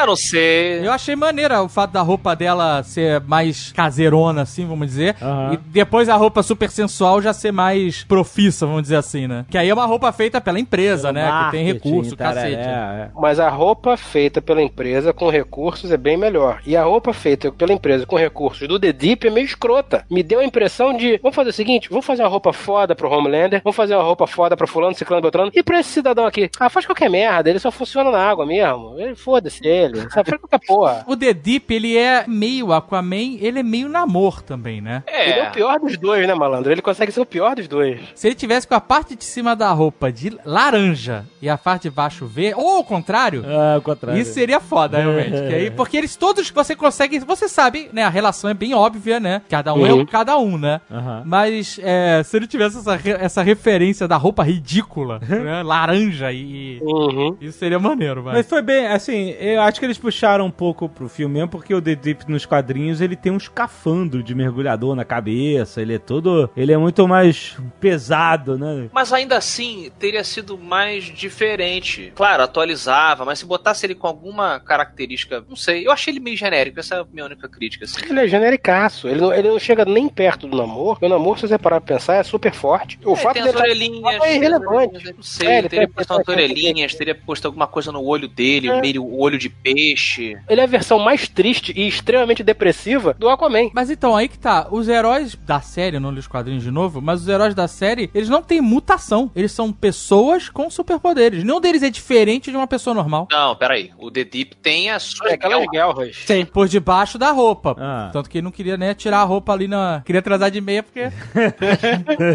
ele, ele tava totalmente desconfortável. Ele tava se sentindo invadido. Foi uma, uma reversão, né? Foi uma inversão, sim, Sim, exatamente. É, É, ali ele, ele- foi estuprado. Ele fica. Exatamente. É, exatamente. É justamente pra ele se sentir vulnerável, né? É. Como ele colocou a Starlight na posição vulnerável. Sim. É total, é total. Cara, eu só espero que eles não façam a redenção do The Deep. Não, tipo, ah, não, ele não viu ter como... Não, não, não. Porque, meu, isso vai ser muito escroto, cara. Eu, Eu não acho o que vai. eu- Não cara, acho que seria escroto. O que eu gostei muito dessa série é que eles fizeram muitas adaptações, tipo o negócio que a gente falou do Compound V, que os The Boys não tem ainda, coisa e tal, mas ele é fiel ao espírito, cara. We're the Seven, Earth's most mighty, champions of the innocent, motherfucker! Sabe o que eu achei muito maneiro? E quando vocês falaram que no quadrinho eles já começam com compound composto V Composto B. e biotônico Vontoura. que já começam com composto B. A gente pode chamar de biotônico? Eu acho um nome maneiro pra esse tipo de. Bioton... Blutônico. Biotônico! Biotônico! Biotônico. eles começam com com biotônico. Na série, não, né? Eles, na primeira temporada, eles não usaram, nenhum dos The Boys usa o biotônico. É, A não ser a, a female lá que, Que tava sendo... que já tava, já tinha chegado com, com biotônico. Aham. né? Isso. Que quando o A-Train pega ela, né? Eles estão fugindo e tal, e ele captura ela e começa a bater com a cabeça na parede, Ah. o Butcher e os outros caras falam assim: fudeu, vambora, não dá mais. Esse cara é um super-herói, tem poder, a gente não tem. É. A gente não tem o que fazer contra esse cara, né? E aí o cara grita assim, né? O francês lá fala assim: olha ali, é o A-Train, pra galera começar a tirar selfie e tal. Sim. E dá um jeito de salvar ela, né? Maneiro. Mas é muito maneiro Uhum. ter esse, esse cagaço, né? Tipo, os caras não serem Uhum. também super poderosos É. e lutar contra eles, né? Não tem como bater de frente, É exatamente. isso, isso eu acho que gera um- uma sensação de caralho, esses caras podem morrer a qualquer momento. Isso. É, eles ficam muito mais vulneráveis. É, isso, essa é a palavra, é por isso que eu não sou. E isso tornou a... a- a- Isso tornou a série muito interessante porque fez com que Existe risco. existe risco real e tudo é uma questão deles serem incógnitos, né? sabe? Eu, eu ficava assim, toda hora, eu assim, cara, no, no momento que descobrirem quem são ele- esses caras, acabou. Porque o, o Homelander vai lá e sabe, passa o laser em todo mundo. Então, os caras serem incógnitos, isso manteve esse clima de heist o tempo todo na série. Eu achei incrível isso, muito maneiro. Justamente por eles serem completamente vulneráveis, poderem morrer assim, a qualquer momento, num piscar de olhos. É, e se eles resolverem inserir de fato, inserir literalmente, como é que é o nome do negócio, Dave? Biotônico. Vioton. O biotônico na, na veia, nos Olha! próximos, nos próximos, se eles realmente injetarem, espero que eles façam de uma maneira, né, que mantenha essa vulnerabilidade. É, sim, sim. É temporário, de repente, ele se injeta pra sair de uma situação, depois o negócio acaba, algum tipo Na garota era, né? Na, na Pop Claw, na Wolverina, Uhum. era temporário. Ela usou e a super força depois foi embora, né? Aham. É, ela, É. continuou com as garras, mas diminuiu o nível de poder. Isso. No quadrinho, dá a entender que eles, alguns tomaram a forma pura, por isso que eles mantêm a força, e o Ryug, ele toma a forma diluída, então talvez por isso que ele não mantém a força. E isso é bacana, porque, por exemplo, nos quadrinhos, até onde eu li, eles só conseguem pegar os heróis mais bundinhos, mais fraquinhos, sacou? É. Eles não partem, ah, vão tampar na porrada com o Homelander. Não, não dá. Mas É, também dá pra- tem essa questão de no quadrinho, eles são. é, primeiro que eles têm uma, uma rede toda governamental por trás, porque eles servem como uma maneira de você manter os heróis e heroínas na linha. É, né? um limitador, né? O presidente nos quadrinhos odeia super-herói. Então ele quer Uhum. que tenha uma coisa, né, um- algum regulador pro Polícia, né? Eles são É. os policiais dos heróis. É, na, na série dá a entender, né, que o governo tá de olho em tudo, né, mas que ele precisa de provas, né, e é isso que o Butcher, o, né, leva pra mulher lá da, da, da- da CIA, né? Isso. Ah, eu quero provas pra poder bater de frente. Não é nem com os heróis que ela tem que bater de frente, é com a organização no É, final das que é muito contas. né? poderosa, exatamente. Um conglomerado, né? Isso. Talvez faria sentido, veja bem o que eu vou dizer, que nos quadrinhos a história já começa um pouco mais à frente. No- na televisão, a história tá um pouquinho antes do governo passar a ser a favor deles e fornecer composto V e etc e tal. Pois é, eu, Uhum, eu- pode ser, uma é. parada meio assim. We're the Seven, Earth's most mighty, champions of the innocent, motherfucker! O quão chocante foi para a mesa aqui, Nerdcast, cara, quando se dar conta de que o mesmerizador era o guri do sexto sentido. É, Caraca, pode escrer, né, é cara? o Joel Osment. Então, eu, eu sou a favor de todo personagem que representa gordos. Apoiadíssimo. Eu gostei de ver ele de volta. Ele, eu acho ele excelente ator. Ele deu uma sumida forte. Eu tinha visto ele num filme Tusk, do Kevin Smith, que é um filme de Putz. terror bizarro, cara. E ele não tava assim, ele tava um pouco melhor, tá ligado? É, não, mas eu já tinha visto fotos dele. Pô, isso é gordofobia, Leonel? É. Nesse momento? Ah, Percebi! Como assim um pouco Percebi! Uma leve gordofobia! Meu, eu tenho fobia a mim mesmo, porque eu também me identifico como gordo, cara. Ah, vai tomar no teu cu, Leonel. Vai se fuder. Você é musculoso! Você é Péssima musculoso! E seus músculos de aço seguram balas! É verdade. A única pessoa de hoje que pode ter tomado um composto V é Leonel Caldela. Biotônico. O Leonel tomou biotônico. Eu Ah, também, cara. Que história é essa da bala, não? Eu achei muito maneiro a parada do Mesmerizer ser um. É, é a mesma coisa do um has-been, né? Aquele cara que foi alguma coisa e né, foi um child actor. E é mais uma. É que nem a, o negócio da Pop Claw. Ele tinha o poder de verdade, de Lementes, e eles fizeram uma série sobre ele. Tipo, Doug Hauser. Doug. Hauser, né? Aham, muito foda, cara. Eu fiquei notando a- aquele logo do Mesmerizer era uma coisa meio Law and Order, não era? Tipo, É bem Law and Order. Até a é, cor. é. É, amei. Eu achei muito foda aí eles naquela espécie de Comic Con lá, cara, que aquilo é muito real. É muito É, real. total, total. O cara dando aqueles mil autógrafos. E aí a, a câmera vai pro lado e, e filma o Billy Zane. E ele era o Billy Zane mesmo. Tá Já Billy Zane. foda. E eu achei, cara, essa série é cheia de pequenos detalhes maravilhosos. Então, o Billy Zane, ele tá tirando a tampa de uma caneta dessas marcadoras, sabe? Essas. E ele começa a cheirar a ponta da caneta, porque ela tem um cheiro muito forte, né? Álcool, amigo. Tipo, isso fica meio que. Da onda. E aí você vê a pessoa dar um dinheiro, oferece uma nota de dinheiro pra ele, que vai, né, pedir autógrafo, tirar foto, e ele, na hora, ele vira assim e fala assim: não, não, não, pera, tipo, entrega pra minha assessora. Isso é real. O Azagal foi dar o dinheiro na mão do, Do Hulk. do Hulk lá, do Lu, Lu Ferrino. Ferrino. Lembra? A gente tava lá. Sim, e aí ele falou: Não, joga aí o dinheiro. Foi não vou pegar. exata- Eu não vou pegar esse. Não, exa- mas então essa cena, vocês viram essa cena É, é acontecendo real, na é vida verdade. cara. E aí ele, ele faz uma cara assim, tipo assim, entrega o dinheiro pra outra pessoa do meu lado, e aí ele volta a cheirar a caneta. Cara, re, revê essa cena. É maravilhosa, cara. E é no cantinho da tela. No né? cantinho, Muito exatamente. No cantinho. E aí depois ainda botaram a Tara Reid fazendo o papel dela mesmo também. Tipo, Nossa, super. é outra has-been pra caramba, né? Toda has-been total, né, cara? Sabe o que eu queria entender? Como é que eles fazem esse approach? Ele chega assim, aí, é, Billy Zane ou Tara Reid. Vou te dar dinheiro, você tá quebrado, vou te dar dinheiro. Cara, eu, Você tá ganhando 20 dólares pra tirar foto com as pessoas, que tal, sei Mas lá... assim, eu entendo o que vocês estão falando. Mas, você chegar pro cara e falar assim: eu vou te dar dinheiro pra estar numa série, beleza? É. O seu papel é ser você derrotado como você realmente é? E o cara fala assim: tá, fale mais sobre isso? É, porque ele estava na vida real realmente fazendo aquela cena, cara. É, mas, é, mas é ok, você fazer isso numa convenção é uma parada que não vai escalar Ah. no momento como escala quando você Mas tá é- numa série da, da Amazon, Mas cara. às vezes essa bizarrice é que puxa o cara de volta, cara. Pode é isso, ser. entendeu? É, cara, mas o Você- agente é que tem a arte de falar isso. Não, então, tem um papel interessante pra você. É, você vai se zoar, todo mundo vai achar engraçado, hahaha, aquela coisa. Metalinguagem. Quem é que. Aí se o cara fala, se o cara reclama, e fala, não vou fazer isso, eu me recuso a fazer um papel desse, pô, a gente vira e fala, então, você tá fazendo esse papel de graça. Que tal você fazer esse papel ganhando? Exatamente. Não, mas olha só, com certeza o Billy Zane não foi a primeira opção.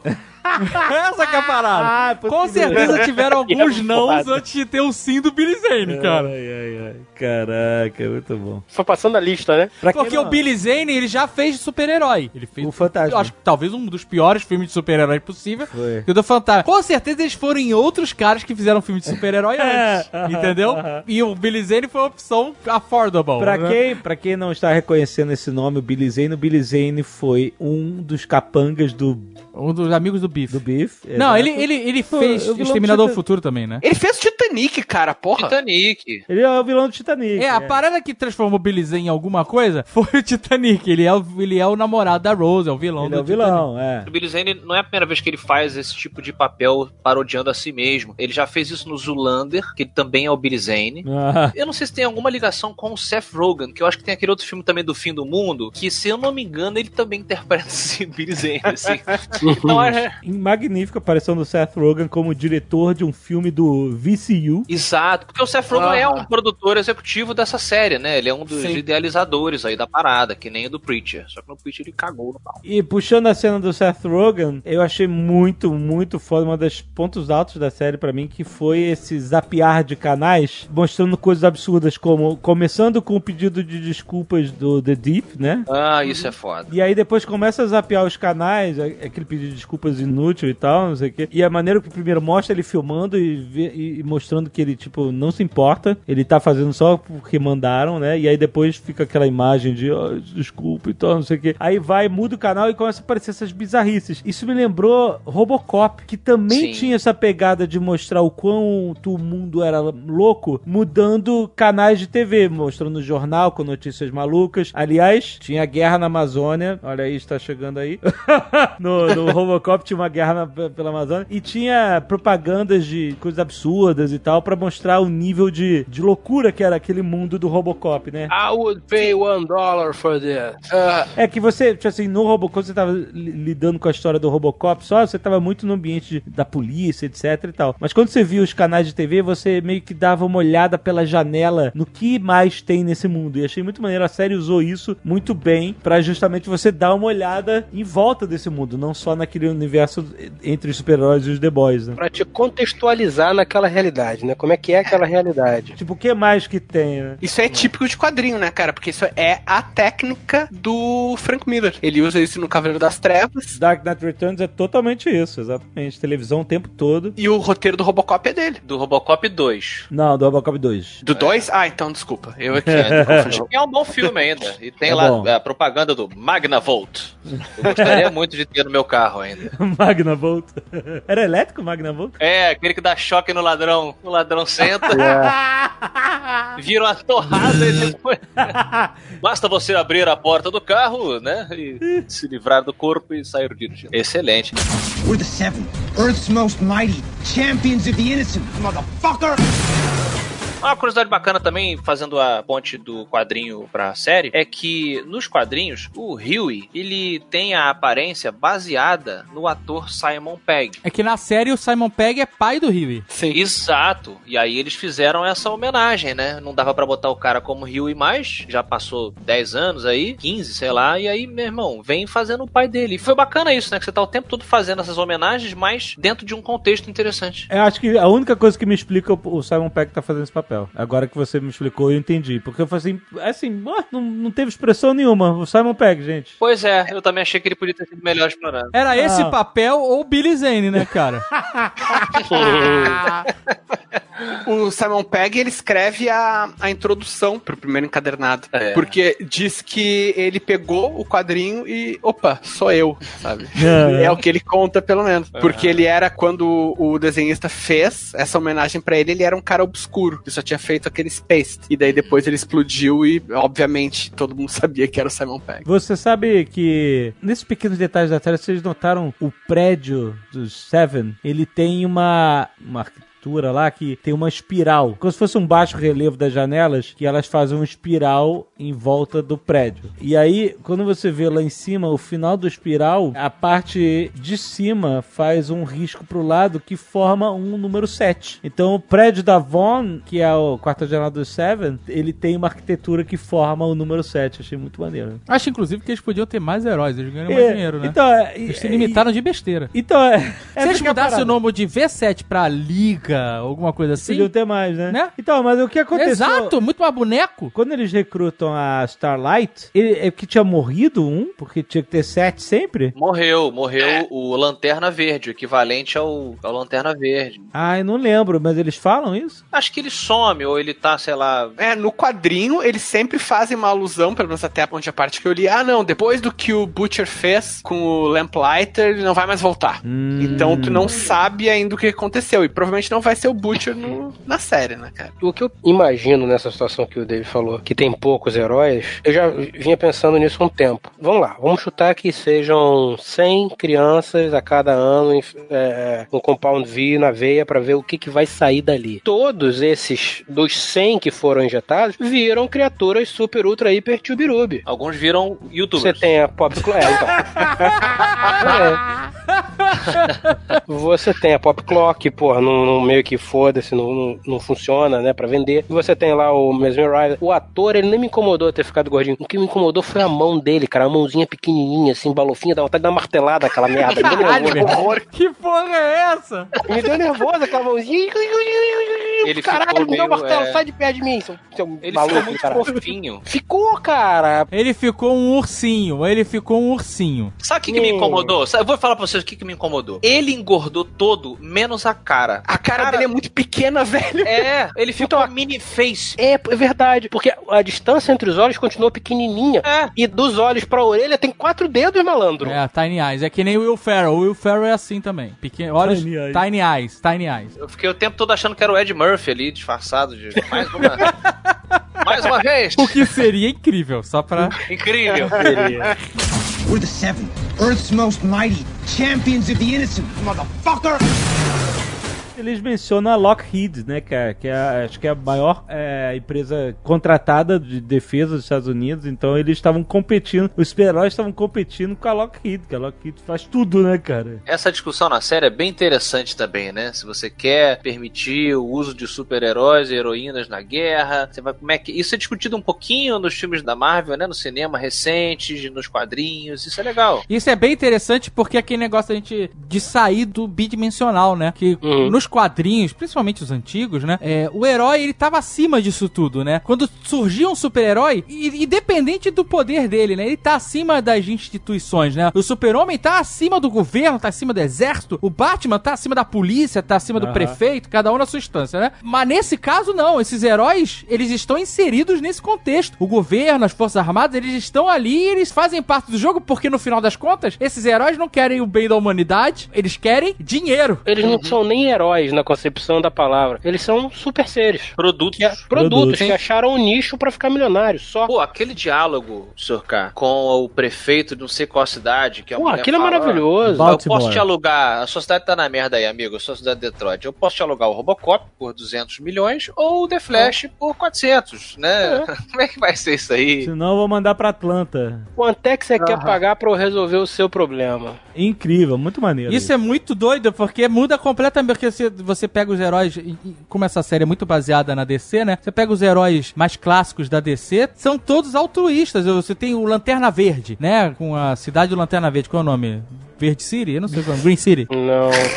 Delta City? Verde City, cara. Não, Ela foi até destruída, não, não. foi? Ela foi destruída uma época. Foi, O aí- Super-Homem Android. E aí ele ficou malzão. Ele ficou malzão por causa disso. É aí que ele vira o Parallax, não é? Que ele, ele É isso. mata a, a tropa V, a lanterna. É Coast City. Isso. Coast City, isso. City, é. O ponto era que todos esses heróis, eles estão ali só pelas pessoas. Ah, o super-homem tá, é, o, é o, o cara que tá defendendo, ele salva o gatinho na árvore. O odeio o super-homem. Tá caindo o prédio, mas ele vai pegar a Lois Lane antes. Tudo bem que nas Lois Lane ele sempre vai salvá-la antes de tudo, né? Mas, mas ele sempre se preocupa com as pessoas, né? Quando a ameaça, ela é terrível, mas tem um grupo de pessoas em risco, ele vai lá, salva as pessoas, depois ele vai na ameaça. Aham. Lanterna Verde, Mulher Maravilha. Mulher Maravilha vem lá da Terra das Mulher Maravilha pra salvar o ser humano, coitado, entendeu? Da terra das Mulher Maravilha. É. Qual o Mulher? Maravilhópolis, né, cara? É, qual é o nome da cidade da Mulher Maravilha? Mulher City? E esse super. Eu tô falando de heróis porque, né, a gente tem heróis Não pessoas heróis, super é. poderosas. Mas Sups. esses sups, esses sups do The Boys, eles não estão nem aí pras pessoas. Não. Muito pelo contrário. Talvez a, a menina lá. Ah, Starlight. sim. Starlight, Luz da Sim, é Estrela. a luz. Estrela, né? A tradução é Luz Estrela, é isso mesmo? É, a luz estelar. Luz das Estrelas, né? Isso. É. Ela é a única que tem uma preocupação com as pessoas e quando ela lá na, salva a menina que tá, vai, vai ser estuprada, os caras estão nela, vai lá e salva a garota, É, você tem- Ainda leva um esporro. o, o PR fica putaço. É, sim. Porra, não é esse nosso job. Nosso job é ganhar dinheiro, não é salvar as pessoas. Por isso que eu falei, das pessoas, acho- né? Eu não sei se eu gostaria de ver Starlight, porque eu acho que não é possível que todo mundo seja escroto igual. Tinha que ter alguém que, porra, tá errado essa porra, entendeu? E a Starlight é esse personagem, né? A Starlight é muito importante nessa história toda, justamente porque... Mas ela vai se perder. Não, não falei isso.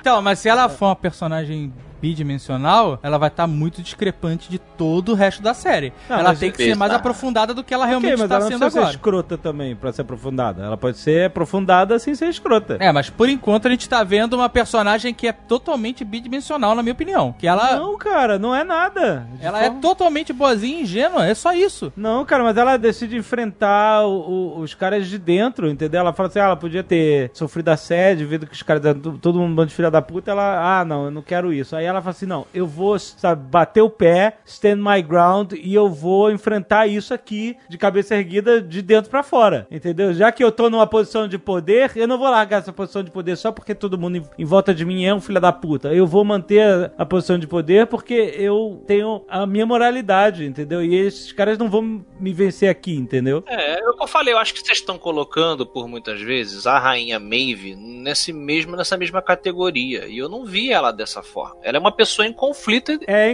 é, eu sei. Ela é, mas ela tá. Ela, que ela fala assim: olha, it is too late for me, my son. Sabe? Ela, ela, É, ela caiu no sistema, entendeu? Você vai ver que ela vai ter uma redenção. Ela vai ter uma redenção e vai morrer durante a redenção. é, eu Ah, acho cara, que eu queria que não tivesse isso, meu. Eu queria que o mínimo de redenções. que a, a- moral da série. de- eu, eu acho foda o tema de redenção, mas a moral dos quadrinhos é justamente que muitas coisas não têm redenção. Tipo, eu também não queria ver a Starlight como virando uma escrota. Eu acho que isso ia desvirtuar a personagem. Mas eu queria ver mais escolhas em que ela é obrigada a se dar mal. Eu concordo Entendi. com você. Olha, por No acaso. final da temporada, cara, eu achei muito legal a postura dela, o desenvolvimento de personagem dela é foda, mas aí é que tá, ela é tão poderosa e, sabe, sabendo jogar o jogo, que ela consegue não abrir mão da posição dela no, no Seven e ao mesmo tempo confrontar. Eu acharia mais legal que ela, ok, tu confrontou, bom, agora tu vai voltar lá pro Young Americans, que é o, o grupo lá dos super-heróis de Cristo que eles tinham lá, e foda-se, agora tu vai fazer feirinha de Jesus o resto da vida, tá ligado? Tu Feirinha de Jesus. é, eu, eu concordo com você. Quando eu digo, muitas vezes, nós, enquanto consumidores também, a gente fala, ah, eu queria tanto, eu queria tanto. Às vezes o que você quer não é o que você precisa. Exatamente, é. Porque quando entrega o que o público quer, o que que é? Fanservice. e fanservice nem sempre é bom. Mas assim. Nem sempre. Pra dizer a verdade, quase nunca. Cara, o criador tem que saber o que o público quer melhor que o público. Porque É. simplesmente fazer, não, eu queria que a Sansa virasse uma fodona e a Arya matasse o Rei da Noite. Vira uma bosta, cara. Talvez Clegane deve- Bowl, quero Clegane Bowl. Talvez a gente devesse reservar nossos quereres, né? E simplesmente. Não, mas aqui, nesse espaço, gente pode querer o que a gente quiser. Não, não, eu sei, mas o que eu tô falando. Erro, talvez- é, erro é se eles ouvirem e fizerem. Não, talvez. é, é, então. E aí, veja bem, o erro não é nosso, é deles, né? É, aí falta estrutura emocional de quem tá escrevendo essa série. Aí eu caguei, amigo, aí eu caguei, eu quero loucura. Eu não tô aqui pra pagar pra psicólogo pra ninguém. Eu não pago o meu, porra. Eu pago, não vou. Caralho. Se foda. Talvez seja uma experiência legal a gente se reservar de, ah, eu queria que esse personagem fosse isso aqui, e simplesmente sentar e receber o conteúdo, entendeu? Então, não, a gente tem que dar opinião mesmo. É isso que a gente faz. E se não acabou o Nerdcast, Não, não, eu tô falando pra gente. acabou o Nerdcast. Acabou, acabou o programa. Não podemos emitir opinião, temos que ficar quietos esperando. Mesmo porque eu, por exemplo, tinha achado a, a Star Bright bidimensional e conversando aqui, eu percebi que não, que ela é, é, é mais profunda do que eu tava achando na minha primeira percepção, entendeu? Aham. Então, Na escala. na, estar aqui é. é Não, é- mas a gente tá discutindo o que a gente viu. Eu tô falando sobre você ficar esperando que você ainda vai ver. Tá, mas é isso que o ser humano faz o tempo inteiro. eu sei, eu sei, eu sei, tudo bem. Sabe o que, que eu espero dessa série, Alexandre? É. Putaria generalizada. Putaria, putaria, putaria. Eu espero escrotidão. Eu espero, abs- eu espero absurdo. Eu espero acabar o episódio olhando e falando, É, cara. isso, isso é, isso é essa série, totalmente. É isso que eu quero. We're the Seven, Earth's most mighty, champions of the innocent, motherfucker! E é legal a gente estar falando, assim, a gente aqui tem esse privilégio, posso dizer assim, Privilégio não. Se a gente tem um podcast que atinge milhões de pessoas, é porque a gente mereceu! Sim, mas mu- Foi longe. Ei, mas é, mas é. Não é minha culpa que você não tem um podcast!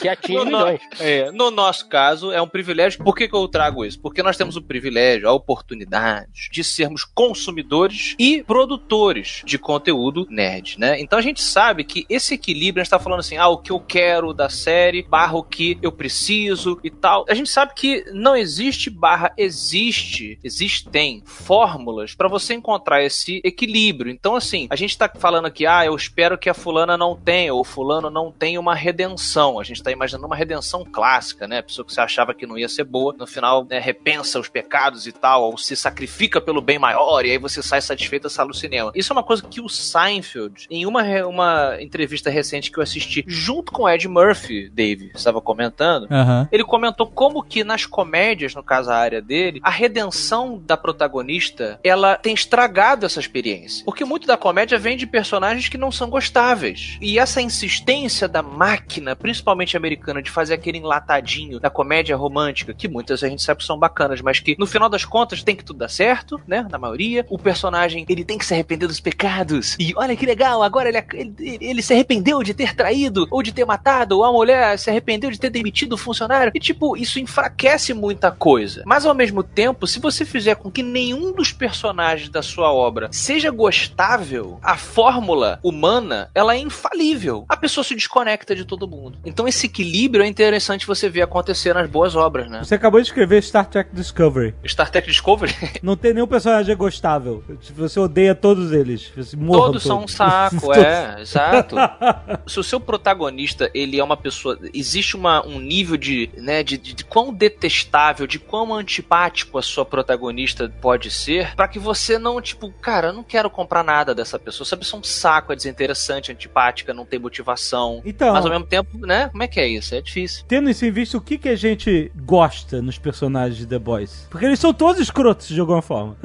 Menos a Starlight. Cara, eu acho que uma coisa que a gente se identifica com esses personagens e eles são muito gostáveis, apesar de serem muito escrotos. Pra começar, eles têm objetivos, eles têm características humanas, eles têm sentimentos, e não é aquele sentimento hollywoodiano, né? Que a gente pode até gostar, eu acho legal, mas a gente reconhece, como público, a gente reconhece quando personagem tem um amor mais palpável e quando é aquele amor de filme romântico, né? De olhar nos olhos e, sabe, coraçõezinhos e suspiro. E os personagens do The Boys são muito humanos. Mesmo os escrotos. Tipo, quando o Homelander ele faz aquela escolha no avião, ele não faz um ha ha ha ha, ha vocês humanos morram. Ele diz assim, porra, meu, cara, eu, eu, eu não quero me incomodar, sabe? Vai tomar no cu, eu não me importo, eu quero ir pra casa. não- E isso é humano, cara. É a falta de empatia total. Sim. Ah, isso aqui, isso aqui é o cocô que eu pisei na rua Não, aqui. mas- mas- Pô, mas não, mas o- cocô no meu sapato. Mas o que eu entendi Não. que o Leonel tá colocando é o seguinte, você, e eu super concordo. Ainda que ele seja um monstro ali, algo no discurso dele conecta com algo que você, na Exato, posição cara, dele, você exato. pode não concordar. Mas é aquela coisa que até o, o Jordan Peterson, outros psicólogos, eh, filósofos, através da história, comentam, né? Que pra você ser bom de verdade, alguns sugerem que você só pode alcançar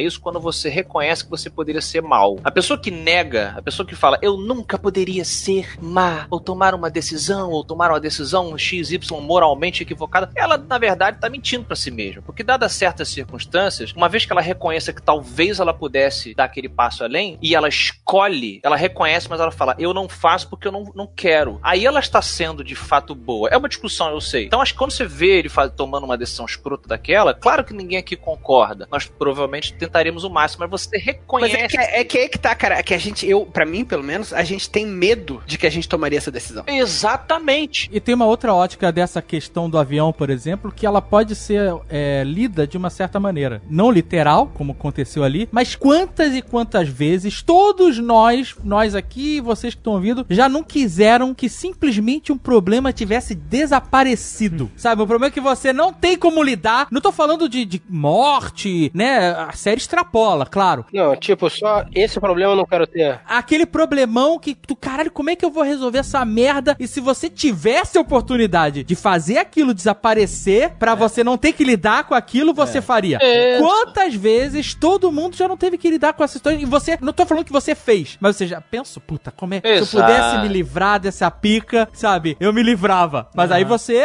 lida aí com você ela. Tem as né? escolhas morais, É. etc, né? É uma situação reconhecível, cara. Pra mim, fugindo um pouco do The Boys, indo pra um outro exemplo, uma das melhores cenas da TV dos últimos anos é do Breaking Bad, quando o Mr. White Bem não ajuda a namorada lá do Jesse que tá tendo uma overdose. Sim, sim. É, Eu acho que ninguém ia fazer uma missão de socorro aqui. É a mesma situação. É a mesma, situação, do Homelander. É, a mesma situação. É isso aí, omissão de socorro. Tu pode ser escroto ficando parado, cara. É porque ele pensa assim: se eu não tivesse ido no avião, as pessoas provavelmente iam morrer de qualquer jeito. Então, tipo assim, é como se eu não tivesse estado aqui, então nem vai ser um problema. É, é isso que pensa. Tô justificando, não. Tô falando que é isso que tá na cabeça dele, entendeu? E era isso que tava na cabeça do Walter White. Ele falou assim: se eu não tivesse vindo aqui, Ela ia morrer de mesmo. agora eu ia morrer de qualquer jeito, então foda-se, né? O ser humano, o tempo todo, ele acomoda a linha moral dele. É isso que a gente faz o tempo todo. Você não, não faz X até que as circunstâncias talvez coloquem você a repensar se o X pode ser Y. Se a pessoa quiser, se ela quiser,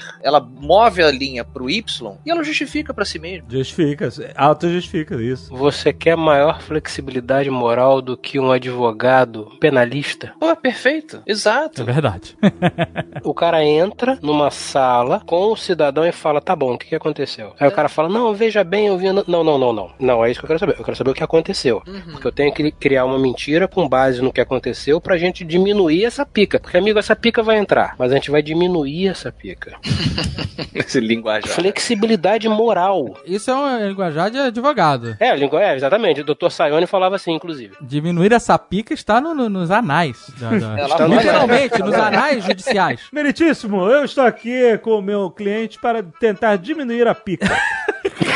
Exatamente. Venho por meio desta, Vossa Excelência, para, no caso em tela, É. diminuir, se não sabemos ainda se em comprimento ou bitola, a pica na qual o meu nobre cliente se meteu. Veja bem, veja bem. Quando ele deu os 18 tiros naquele indivíduo, foi sem querer. Isso. Olha só, quero um exercício Porra, simples que todo ouvinte do Nerdcast MRG pode fazer. Quantos mendigos e mendigas você passa e finge que não vê? Isso é uma, uma das paradas que mais me agride hoje em dia, sem sacanagem. Você Porque eu olho e falo, poderia- tá tudo errado. Mas enfim. Não, e, e você, ouvinte, quando finge que não vê, quando olha pro lado, passou um vento, o que, foi? Oi, o que, que é? Você podia fazer a diferença no dia, na semana, talvez no mês, no ano daquela pessoa, pegando uma notinha da sua carteira e dando. Ah, mas eu já dei pro mendigo na semana passada, não é? Então você move a sua moralidade, tem muita gente que tá puta agora ouvindo isso, porque, né, sentiu o nervinho, dodói, mas é o que todo mundo faz. Nervinho Dodói foi foda, né, Afonso? nervinho dodói. Nervinho Dodói é é o termo clínico geral, Nervinho Dodói, tem um É, médico. cada um com seus termos. Cada um com a sua especialidade. É, você vai com a piroca e eu vou com... Não, eu, eu vou com a advocacia. Um entra com a piroca, outro com o nervinho, tá certo. É, é, gente, tá em tudo que é lugar. Tipo, você faz campanha de salve os animais, os cachorros, os gatos e come carne, entendeu? Então, tipo, é tudo relativo, entendeu? A própria motivação do Butcher na série, você pensar, é ele, ah, mas eu, eu quero acabar com o Homelander. Ele é um mentiroso, ele é um estuprador, é um filho da puta, não sei o que, papapá. Mas uma vez que ele acabe com o Homelander, que ele mate, que ele tire ele de circulação, quantas outras milhares de pessoas são salvas pelo. Homelander, é. pelo Homelander ao longo do ano? Então, pelo que a gente tem visto na série, zero. É, Não, pelo menos Não, duas. é só- ele Pelo salva. menos duas. É que a série não focou nisso, mas eles fazem isso, né? De, algum- de alguma forma eles fazem, mas Na série? a série não mostra mesmo. Mas olha só, é interessante porque eu quero saber como esse personagem. Eu não sei se essa série vai se desgarrar muito dos quadrinhos e tal, porque ele é um personagem que agora, com o desapego total matando a. A Elizabeth Shue, ele é um cara que caminha pra ser um tirano, pra ser o, sabe, um, um líder supremo, porque simplesmente ele tem poder disso e não tem mais amarras. Quero ver. Então, mais ou menos, porque esse último episódio me deixou curioso, porque ela controlava ele, mas ela não é a líder suprema da Não, instituição. É, é o Poiso Hermano, não é? Tem outras pessoas acima dele. Gus Fring. É o Gus É, é uma empresa, tem board, tem tudo, entendeu? Sim, mas e com Gus- certeza essa empresa tem uma maneira de parar esses caras. Ele não é possível que a empresa não E tenha controle. Essa que é a dúvida, porque todo mundo fala assim, olha, ninguém, ele não tem fraqueza, ninguém não É, tem... mas deve ter, só que não tá revelado, né? Porque você vai revelar a fra- que é a fraqueza do cara pros vilões irem pra cima dele? Não É, vai, não, né? não vai. Eles sabem, com certeza. O Batman, né, tinha um protocolo pra todos os, os super-heróis, né? O professor Xavier também. Com certeza, a empresa tem um protocolo de como resolver o problema Homelander caso ele saia do controle. Pode ser interessante. Tem que ter. Mas além disso, que eu acho legal, que é o gancho interessante pra segunda temporada, o outro gancho é: o que, que vai acontecer com o Butcher agora? Que a parada dele era vingança, o principal motivador, e agora essa vingança, É. em teoria, acabou, né? Porque a mulher tá viva, tá com o filho do cara. Mudou a dinâmica, né? Porque o Homelander não sabia que tinha um filho. Aham. E agora ele sabe. Sabe que a mulher tá lá com- tomando conta do filho. Vai ser muito curioso ver como eles vão resolver o final da temporada logo no começo da segunda. É, é interessante. Eles deixaram um bom cliffhanger, que É, chama. e, e o Homelander tinha uma confiança tão grande no poder supremo dele, de ser invencível, que você viu, o cara tava criando um terroristas sups, É. né? Estão criando super vilões, porque... Ah, ainda teve isso, né? O cara lá, o, o Super Jihad, né? Exato. Uhum. Toda a trama que no início o A-Train faz o A-Train atravessar a namorada do Huey, era essa parada de distribuir o, o composto V pra ir o mundo inteiro pra ele semear grandes vilões e ameaças com superpoderes. E ele fala assim: ah, a gente tá fazendo isso na fase adulta, que a própria empresa não, não recomenda porque dá merda, muita gente morre e tal, não sei o quê. Mas aí de um ou outro surge uma aberração, um, um- um super, né? É mais ou menos a ideia dos Supremos, do- da Marvel no caso agora, quando o- Bruce Banner vai pra Manhattan e vira o Hulk. Que ele fala, pô, a gente tem uma, uma equipe super poderosa e não tem nada contra o que lutar. A equipe vai ser desmantelada. Ainda bem que é ficção, não é verdade? Não é?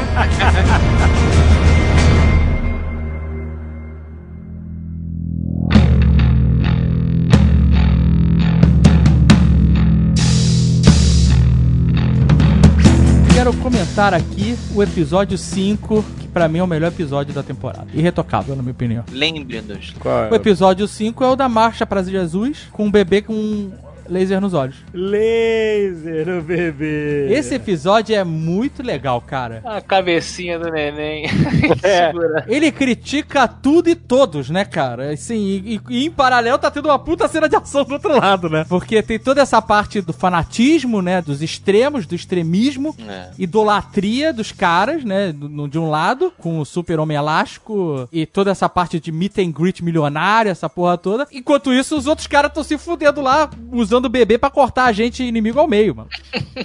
Inclusive, fiquei um pouco surpreso deles não levarem o bebê com eles como se fosse esse bebê não case. Sabe qual é? Não, Botar não, na, no canguru o bebê, que nem o, o, o Fusão, o irmão do Ciclope, que tinha aqueles raios que saíram do, do no peito. peito. E o bebê como arma, pra sempre, no, no peito do Butcher Billy. Do Billy Butcher, Butcher Billy é outro. O lance todo do batizado é muito tenso também. O, o ator, eu sei que a gente fica voltando no ator do Homelander, né? Mas ele realmente tem esse destaque. Tem, é a presença. Você consegue acreditar no personagem. Você acredita no personagem do Homelander. Tipo, Mais do que todos os outros, o É, Homelander ele entregou muito. totalmente. Sabe um detalhe na, na atuação dele que é interessante a galera rever? A gente fala às vezes de rever cena. A boca desse ator que eu esqueci, ela mostra o quanto que ele tá contrariado e ele tá. Tá ele tem- desgostoso, tá quase com nojo. É, ele tem um nojo da humanidade, uma É. coisa quase agente Smith. Ele tá sempre uma expressão de desprezo, assim. É isso. É, porque eles se consideram Deus, eles se consideram absolutamente superior a todos, né? Ele acha que tudo é em volta dele é formiga, né, cara? É. E é, né? Aquela É, e sequência que ele tá no palco, que ele começa a falar e as pessoas começam a adorar ele, não sei o quê, e ele vem flutuandinho de braço aberto, amigo. É sinistro, vai. É É, bem foda essa cena, cara. É Você foda, olha e cara. fala, tá bom, entendi. Só quem tá em volta naquela realidade é que acha que o cara realmente é uma pessoa boa. Amigão. Ele vai fazer o que eu sempre falei que o super-homem deveria fazer: terraplanar um país inteiro e fazer um estacionamento. Tá só faltando só um motivinho. Só isso. E, cara, eu acho que nesse. É a minha maior esperança pra série, assim, que nesse negócio do Homelander ser sempre muito superior e tal, eu acho que a motivação do Butcher vai ser simplesmente ele vai admitir que odeia os caras por odiar. Porque eles são superiores, porque eles são, tipo, muito poderosos e ele simplesmente se sente desconfortável com isso, cara. Pra mim, essa é a motivação mais profunda dele, o negócio da vingança é uma justificativa. E eu ia achar muito legal se eles levassem por esse lado, cara. Tipo, o cara, ah, tá, pô, tu não matou a minha mulher, bom, foda-se, tu é um bosta, eu te odeio, sabe? Continue te odiando, né? Eu acho que vai É, ficar cara. nessa coisa da mulher do cara ter um filho do cara que ele mais odeia no mundo. O Homelander deve deixar ele vivo justamente pra, olha, eu vou criar o filho da tua ex-mulher, né? E o cara nessa, caraca, eu odeio, mas ficou meio João Kleber, né? Ali aquele final. mas, mas eu acho que a força tá meio que justamente nesse conflito familiar, entre aspas, né? Ele vai deixar o cara testemunhar eu ser o padrasto, de certa forma, do filho que você nunca teve. É um bagulho Caralho, mega é-. É meio um full house louco. Full house de super-heróis. Acho que sim. Que merda, né? Que situação. We're the Seven, Earth's most mighty, champions of the innocent, motherfucker! Eu achei uma parada maneira no Rio que é assim: o Rio é a sua âncora, né? É o cara que você começa a história com ele, você Chato. você vê ele Chato perdendo demais. a, a Nossa, namorada, chatíssimo. você fica chocado com ele e você tá, você embarca com ele na história. Aí ele vai conduzindo você. É um sentimento de vingança que você se empatiza com a, a parada toda e tal. E aí ele fala assim: não interessa, eu, eu tô nessa e eu vou pagar o preço que tiver que pagar. E aí o cara, ó, tô, ó, tu aí, tem certeza disso e tal? Ele, não, tô nessa. E aí, em alguma hora, eles. Alguém conta que o Translucent tinha um filho. E fica ah, bolado. é, verdade. Ela fala isso. Ela fala. A Starlight lá. E aí. Bright Star, eu não sei. Não sei Starlight, cara. Starlight? É. Starlight, Starlight. Aí ele pergunta, e o Translucente, hein? Que, que, que fim levou, hein? Como é que... nu- Nunca mais vi. É. O que é uma vantagem de você ser um herói sumido, né? Porque Manda sumido, né? Meio sumido. se, se o cara desaparece, ele simplesmente... É, ele tá aí, você não tá vendo? Tá aí, ó. Só tá caladão. A introdução do Translucent no banheiro feminino. É, o cara é muito escroto. né? Caralho. Ele é muito cuzão. Encostadinho, aí nego olha ele. É, eu vou indo então. Caralho, cara. Isso é muito merda. Me lembrou um pouco a Liga Extraordinária, porque tinha um Homem Invisível que era um escroto assim também, né? É, Sim, é isso. Tinha um homem invisível. que- O homem invisível sempre é escroto. Se você é invisível, você tem que ser escroto. Olha aí, olha aí. ai, ai, ai. Não, e uma coisa maneira. Ai, meu Deus, vai, vai me fugir, caralho. Puta que pariu. É, ah, tá lembrei. Testemunhando. Olha É. aí, eu tô contra o. Alzheimer. Não, calma, não vou esquecer de novo. Peraí. Ô, Nós testemunhamos. a Se a gente falar assim, a gente te atrapalha, talvez isso seja um bom exercício mental pra você. Não, não, para, para, tu não vai esquecer. Hold it! Força, força, força. Hold Foca. it! Trabalha esse músculo! eu já visualizei na minha cabeça, não vou esquecer. mas- Olha, olha a borboleta, olha a borboleta. Não, não, não foca na borboleta, não. A cena do grupo de. E que negócio que eu tinha te perguntado? Para, para, não vou esquecer. Escreve no papel, escreve no papel. Faz uma listinha, tem que fazer a listinha. Eu tô falando da cena do grupo de terapia. Ah. Das pessoas que foram vítimas Dos de, heróis. De não, acidentes é, heróicos. De, de danos colaterais. Não é né? herói, é sup. Você falei o programa inteiro. Sups. Léo, você consegue É. trocar toda vez que eu falar ah, herói por sup? Ah, Não. É muito interessante que tem a moça na cadeira de rodas que ela fala assim: Ah, eu não quero parecer que eu fui ingrata com o fulano de tal, algum herói, né? Mas eu só desejaria que ele tivesse sido mais delicado com a minha espinha dorsal, sabe? Ou seja, o cara salvou ela e ela ficou paraplégica porque o cara, sei lá, tipo. Porque quando você tá Superman- caindo de 20 andares e o cara te Exato. pega no ar, meu amigo, Exato, sua espinha vai quebrar. Aí a ex-mulher dele lá. No filme, é, no filme do Andrew Garfield, que ele salva a Mary Jane, mas ela morre. Mas ela morre, Né? é, exatamente. Porque quando você Sim. bota a física é, fi- na- a numa história é de super-herói, muda tudo, né? Exatamente. Isso que eu gostei naquela sequência do avião. Quando ele fala, como é que eu vou levantar o avião? Para pra pensar, eu vou apoiar o avião inteiro em duas mãos? É. Já dizia o maluco que foi ver Super-Homem comigo na estreia, e quando o, homem- o- o Super-Homem pega o avião e bota no chão do estádio, ele fala: começou a mentirada. É, exatamente. Porque esse cara com certeza não estava levando a parte lúdica, mas sim a parte física. É, exato. Sim, sim, sim. Eu achei maneiro porque, assim, o Garth Ennis sendo provocativo no sentido de como é que essa pessoa vive? A pessoa tá viva por causa do herói, mas o herói fez ela ficar. Aí ela. Essa situação insustentável, né? Tipo assim, eu não quero parecer ingrata, mas eu estou paraplégica por causa desse cara, entendeu? Mas outra opção é Mas eu ter tô- morrido. Então, mas é muito doido, é, exatamente. No quadrinho, a namorada do Huey morre não porque o cara tava fazendo um negócio de drogas, não sei o que, é porque o cara tava lutando contra o super vilão e se descuidou e matou ela. Tipo, isso eu achei bem forte no quadrinho. Ele tava teoricamente fazendo o que ele deveria fazer,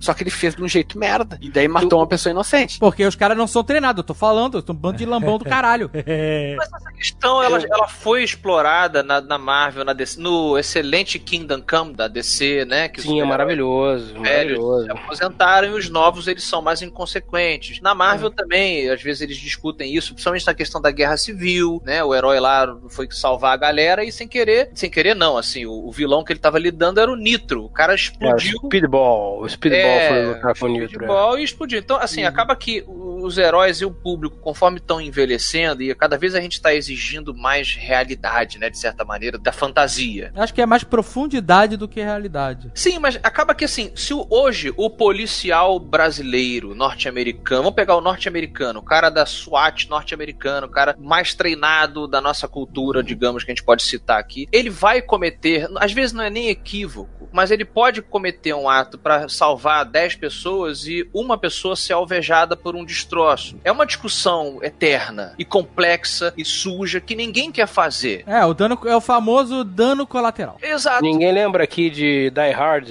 o, o agente Johnson e o agente especial Johnson no helicóptero, o cara vira e fala: a CIA aceita 25% de perdas humanas. Exato. Então, assim, é, Amigo, é horrível, mas. Você pega Vingadores, Avengers, Nova York, lá os caras se na porrada com o alienígena, destruindo o prédio cacete, ou no filme do Super-Homem lá. Era o que eu pensava vendo essa cena. Eu olhava e falava: caralho, tinha alguém dentro desse prédio.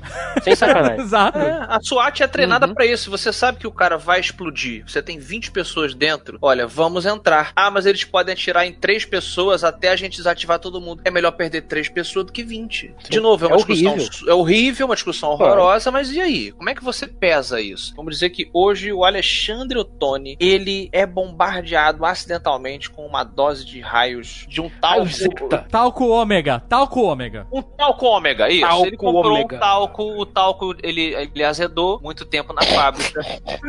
Não, olha, eu vou atualizar. Essa história ela tá ultrapassada, Afonso. é, tá ultrapassado. Essa é a origem clássica do Jovem Nerd como super-herói. Qual é a releitura? Tem uma releitura que é: o Jovem Nerd é picado por uma caipirinha radioativa. Por quê? É, Afonso, esse é o novo Jovem Nerd! Jovem Nerd alcoólico! É isso aí! Jovem nerd leva uma picada de uma caipirinha, é isso mesmo? É isso aí, a caipirinha vem e morde. Voando, vem voando e pá! Ele usa um limão. É o Jovem Nerd The Boys, né, cara? É o isso The Boy aí, cara. Você é o The Nerds, tá ligado? The Nerds. E aí o Jovem Nerd ele usa um limão na caipirinha dele, um limão estragado, um limão ômega. Gama, gama, gama da mais. da mais. Gama limão. E aí ele ganha poderes. e aí ele, meu irmão, vai acontecer, sei lá, o prédio está em chamas. E aí o Alexandre tá lá com a gente e fala: Alexandre, vai lá, por favor, voa lá. E salva quantas pessoas você. Salva o prédio. O Alexandre fala, Salva o prédio e deixa as pessoas, é isso? Isso? Sa- Não, entre, entre é uma metáfora. de trocar. Trabalha comigo Não, aqui, trabalha com a gente.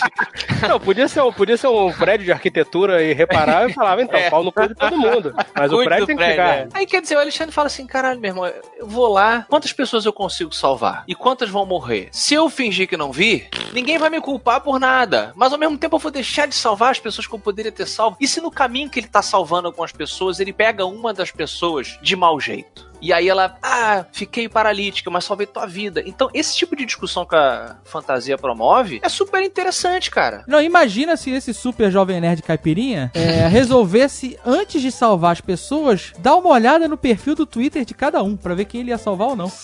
Pra avaliar, né? Falar, você merece. Você não merece.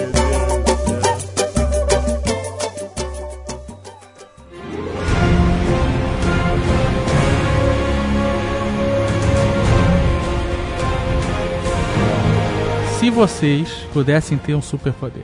Eu queria ser o? Homelander. Não, não precisa ser da série. Pode ser qualquer poder. O Fred já, já se entregou aí. É. Mas qualquer poder ou conjunto de poderes. Vamos fazer esse exercício. Conjunto de poderes ou poder? Dois poderes. Um poder, um poder. Um poder. Só pode ser. Pra facilitar. Só. Só. É porque o Homelander tá só bom. tem um poder, que é a visão de calor. Ele voa, é super forte. Não, não, não. Não, ele voa por causa da visão de calor, ele é super forte por causa da visão de calor. E é só usa a visão de calor. É isso. Não, não, um, um Não, só, um poder. só. Se você Um poder. pudesse ter um poder, qual seria? Telepatia extrema. Telepatia. Não, extrema. O que, Extrema. que é telepatia extrema? Porque eu seria o rei desse planeta. Já vimos que tipo de, de sup que o Sr. K seria, não é verdade? Não ia ter mais guerra. Não ia ter mais guerra. Olha, esse é o pensamento do déspota. Não ia ter mais guerra. Amigo, por que que vocês estão guerreando? Ah, porque a minha religião diz que eu tenho que matar ele. E você aí, cidadão? Ah, porque a minha religião diz que eu tenho que matar ele. Não tem mais religião, vocês amam a mim. Acabou, foda-se. Caraca, Tem mas a- isso. Você sabe que isso não é isso. telepatia, você sabe, né? Isso é controle mental, que é diferente de telepatia. Telepatia é, só comunicação. Então eu falei errado, então eu falei errado. Não, não quero ficar controlando. Imagina, eu não posso dormir porque senão o mundo acaba, nego. É, olha aí! Olha aí a pica do teu poder mal escolhido. Não soube especificar. Eu quero ser capaz de inserir pensamentos. Inception. Purple Man, Purple Man. Como é que é o nome do, do personagem lá da Jessica Jones? É o Purple Man. Purple Man, o poder também tem, tem validade, né? Pois é, eu não quero isso, eu quero inserir uma ideia. Mas aí, você você quer fazer isso individualmente? Você poder. Você tem que fazer um negócio em massa, se você quiser. Por isso que eu pensei em telepatia extrema. Você quer ser uma musa, é isso? Imagina o Charles Xavier sem cu doce. Você quer ser a musa inspiradora das pessoas, Tá, é isso? Ele, ele quer ser Xavier. Ele, ele quer ser Xavier. Imagina o Charles Xavier sem cu doce. Porque já foi dito no X-Men, em todos os quadrinhos, em todas as histórias, em tudo, tudo, que se o Charles Xavier entrasse numa de, peraí, gente, vamos sentar e conversar, vamos organizar isso aqui, vamos parar com essa porra, ele resolvia o planeta, mas ele não quer. Ele não vai se meter nisso. Você seria o capitão determinismo, o contrário do livre-arbítrio. Você ia arbitrar pra todo mundo, é isso? Vocês podem acreditar no que vocês quiserem, só que vocês não podem se matar. Pô, Foda-se. ele ia ser. Olha, olha que nome legal. Olha que nome bacana pro Fred, que evidentemente é um super vilão. O árbitro. O árbitro. O árbitro. Boa, O cara. árbitro. O arbit... Não, arbitrário, sem artigo, arbitrário. Senhor arbitrário. Não estou aqui para julgar ninguém, mas já digo de antemão que vocês estão errados. Olha o discurso dele aí. É, voando com os braços abertos. Cara, foi- tu, tu começou esse programa É. julgando, cara. Desculpa te dizer isso. Mas eu acabei de falar que eu não tô julgando ninguém, eu tô dizendo que tá errado, porra. Não tô... Julgar significa avaliar, ponderar, chegar a um, a um valor. Eu já começo do tá errado. Então o Sr. K seria o senhor arbitrário. Arbitrário é o, é o oposto disso. É o oposto? Arbitrário é não seguir regra. Mas é o que ele quer. Ele não quer que ninguém Ele siga a quer regra. criar regra. Então ele seria o caga-regra. Ele quer arbitrário é seguir a regra dele. Caga-regra. o caga-regra é um bom nome. Caraca, o caga-regra. O caga-regra é um excelente nome de super vilão, hein? O caga-regra. Eu resolvi o planeta, esse é bom pra todo mundo. É isso que todo super vilão acha. É, mude de ideia, você está muito centrado nessa ideia. Olha aí, você, o poder não funciona comigo, seu cara. Te conheço há muito tempo. Esse é o seu ponto fraco. Quando a pessoa te conhece há muito tempo, não funciona. não te compra. é, exatamente, né? Quem não te conhece que te compre. Caramba, é um exercício difícil pra caramba, hein? Cara, eu, eu, eu quando eu era criança, eu gostava dos poderes, é, não do personagem obrigatoriamente ser meu preferido, mas eu gostava dos poderes do Wolverine, né? A invulnerabilidade, né? Não é nem, é, na verdade, é fator de cura, né? Mas o É, mas o Wolverine se fode muito, cara. Se tu tem fator de cura, tu tá convidando tu ficar, sei lá, sem rosto, tá ligado? Só com o crânio, que nem ele fica às vezes, pra mostrar que se cura. É, pra ser- é porque também é o seguinte, o contexto da nossa rodinha aqui é pra gente ser super-herói ou pra gente fazer o que quiser com poder? Não, poder, fazer o que quiser. É, você. The Boys. Não tem essa. Não, a gente deixou aí de- de- exatamente, The Boys, tá? Pra você fazer o que quiser. Aí eu não iria com essa coisa de regenerar, porque, beleza, o que, que adianta você ser uma pessoa que se regenera e você é empresário? É, pois é. Eu vou te dar um exemplo agora.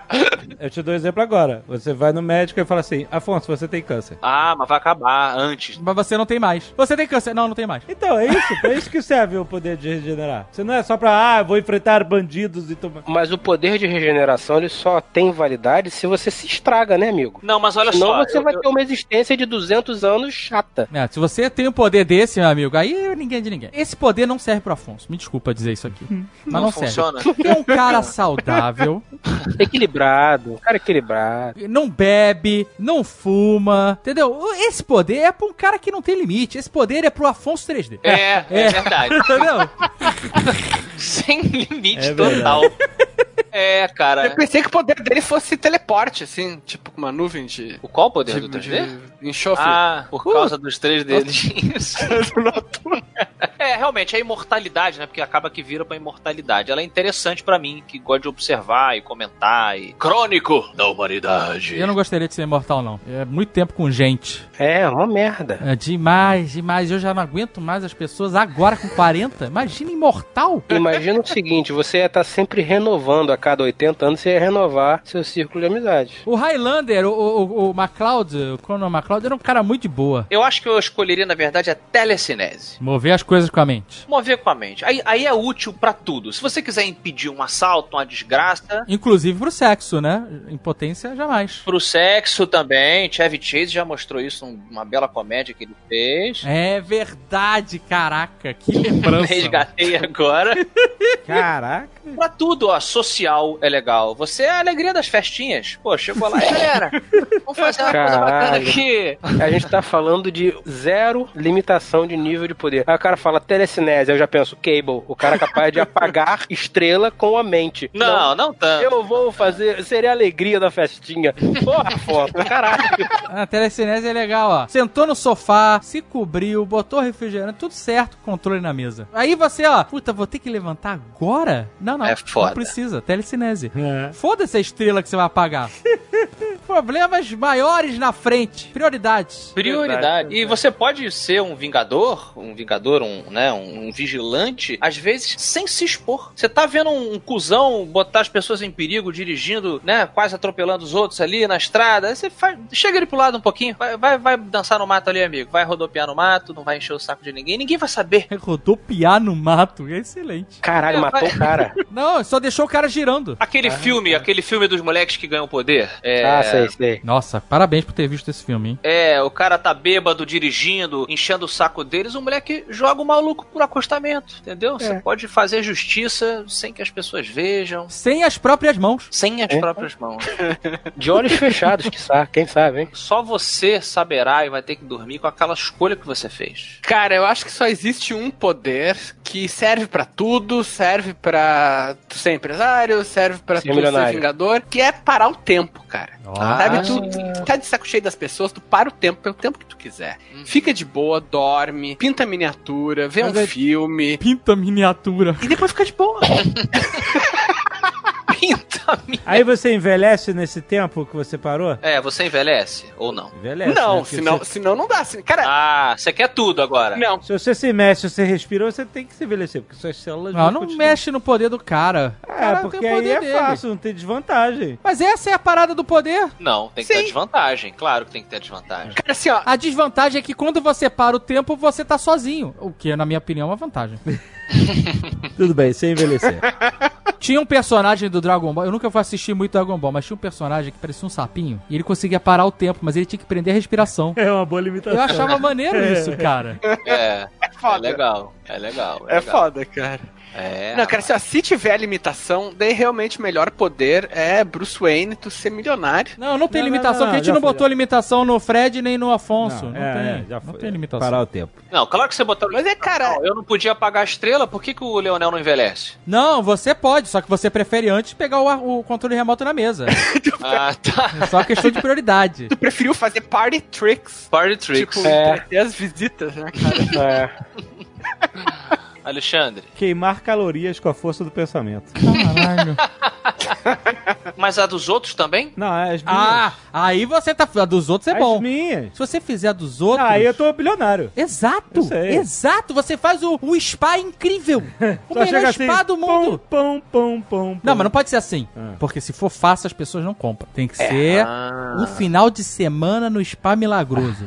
e aí você não pode Mas, emagrecer é, tudo, tem que ser mas- por steps. mas não dá- Porque você vende pra sempre. Mas assim, o poder de, de queimar caloria não vai emagrecer a pessoa. Você vai comer qualquer merda que você quiser, e aí a caloria que você ingeriu, você queima sem acumular gordura, é isso? Então, ele vai ser o cavaleiro do apocalipse, vai ser a fome. Mas que poder merda, você não consegue emagrecer as pessoas? É, cara, tu vai ser aquele conto do Stephen King, cara. Cara, você gosta de comer que nem eu, cara. Você comer qualquer coisa sem engordar. Ai, caralho. Melhor poder do mundo! Caralho, mas isso é de uma, de uma, de uma. Olha, puta que pariu, caralho, hein? A gente tá falando aqui de não há limites. Eu quero comer tudo que eu puder.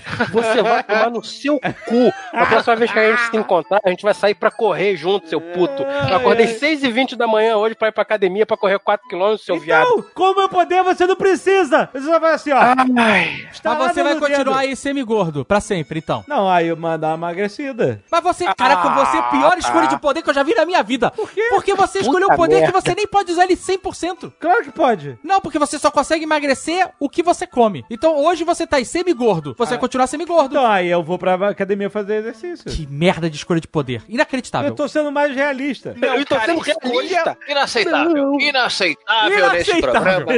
Inaceitável, cara. Caraca, o cara não. Escolha o poder de ser desenhado pelo Rob Liefeld, cara.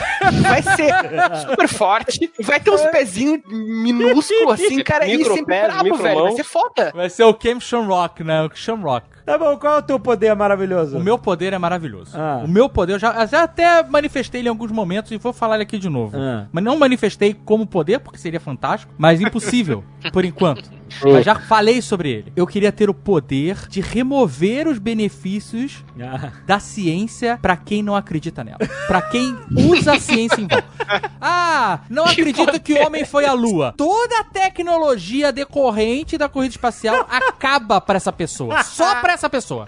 Ah, sou anti-vacina. Automaticamente, todos os benefícios das O vacinas cara pega acabam pra... varíola na hora. Na hora, na hora. Todos os benefícios O cara morre de varíola, peste bubônica, né, tudo ao mesmo tempo. Ah, exato, exato. Ah, terra plana. Começa a levitar na hora. Vai embora. Não tem gravidade na terra plana. Aí Vai pode embora. usar GPS, celular. Não tem GPS. Inclusive, declarei, anunciei no, no, no arroba Afonso Solano, Afonso 2F de faca, que jantei com uma pessoa terraplanista e estou aguardando o Nerdcast perfeito para compartilhar essa história com vocês. Deus, Deus do céu, cara. Não, de- a gente deixa pra MRG. A gente participa lá na MRG.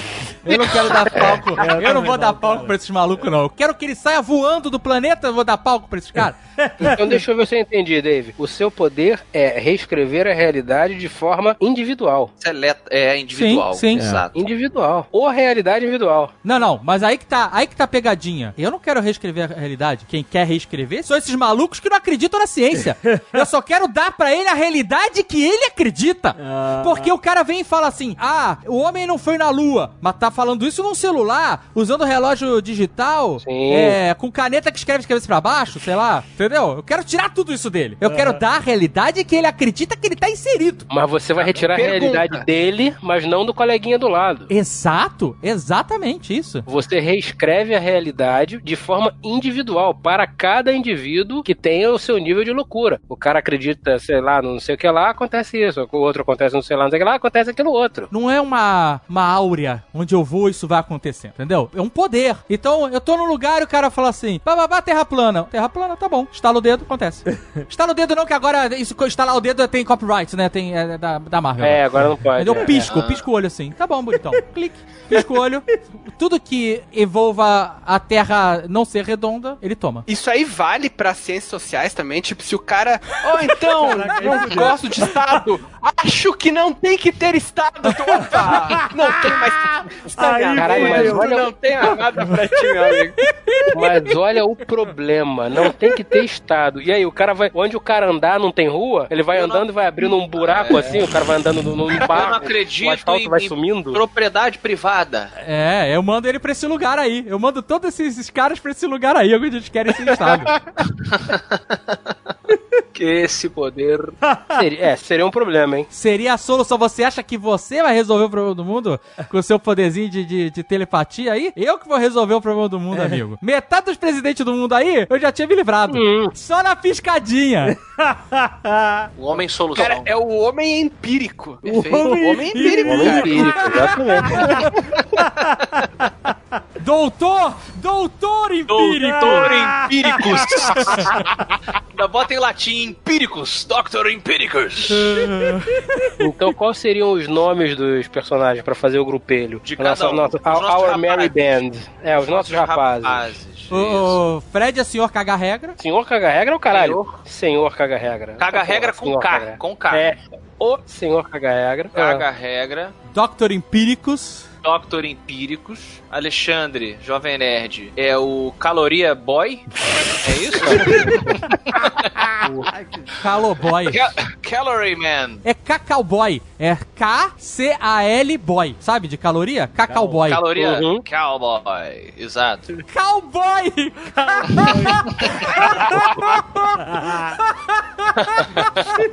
Eu fiquei antes do Leonel, eu sou o, o telecinese, né? É, Só que o cara, em vez de apagar a estrela, ele escolhe fazer é, party tricks. Ele usa a telecinese de forma medíocre. É, né? exato. é o telemedíocre. Telemedíocre. Telemedíocre. E o Leonel, o Leonel é. Como é que é, Leonel? Seu poder aí? É. Era de parar o tempo, cara. Parar pra o tempo. miniatura. O procrastinador. O procrastinador. boa, boa. E esses são os rapazes.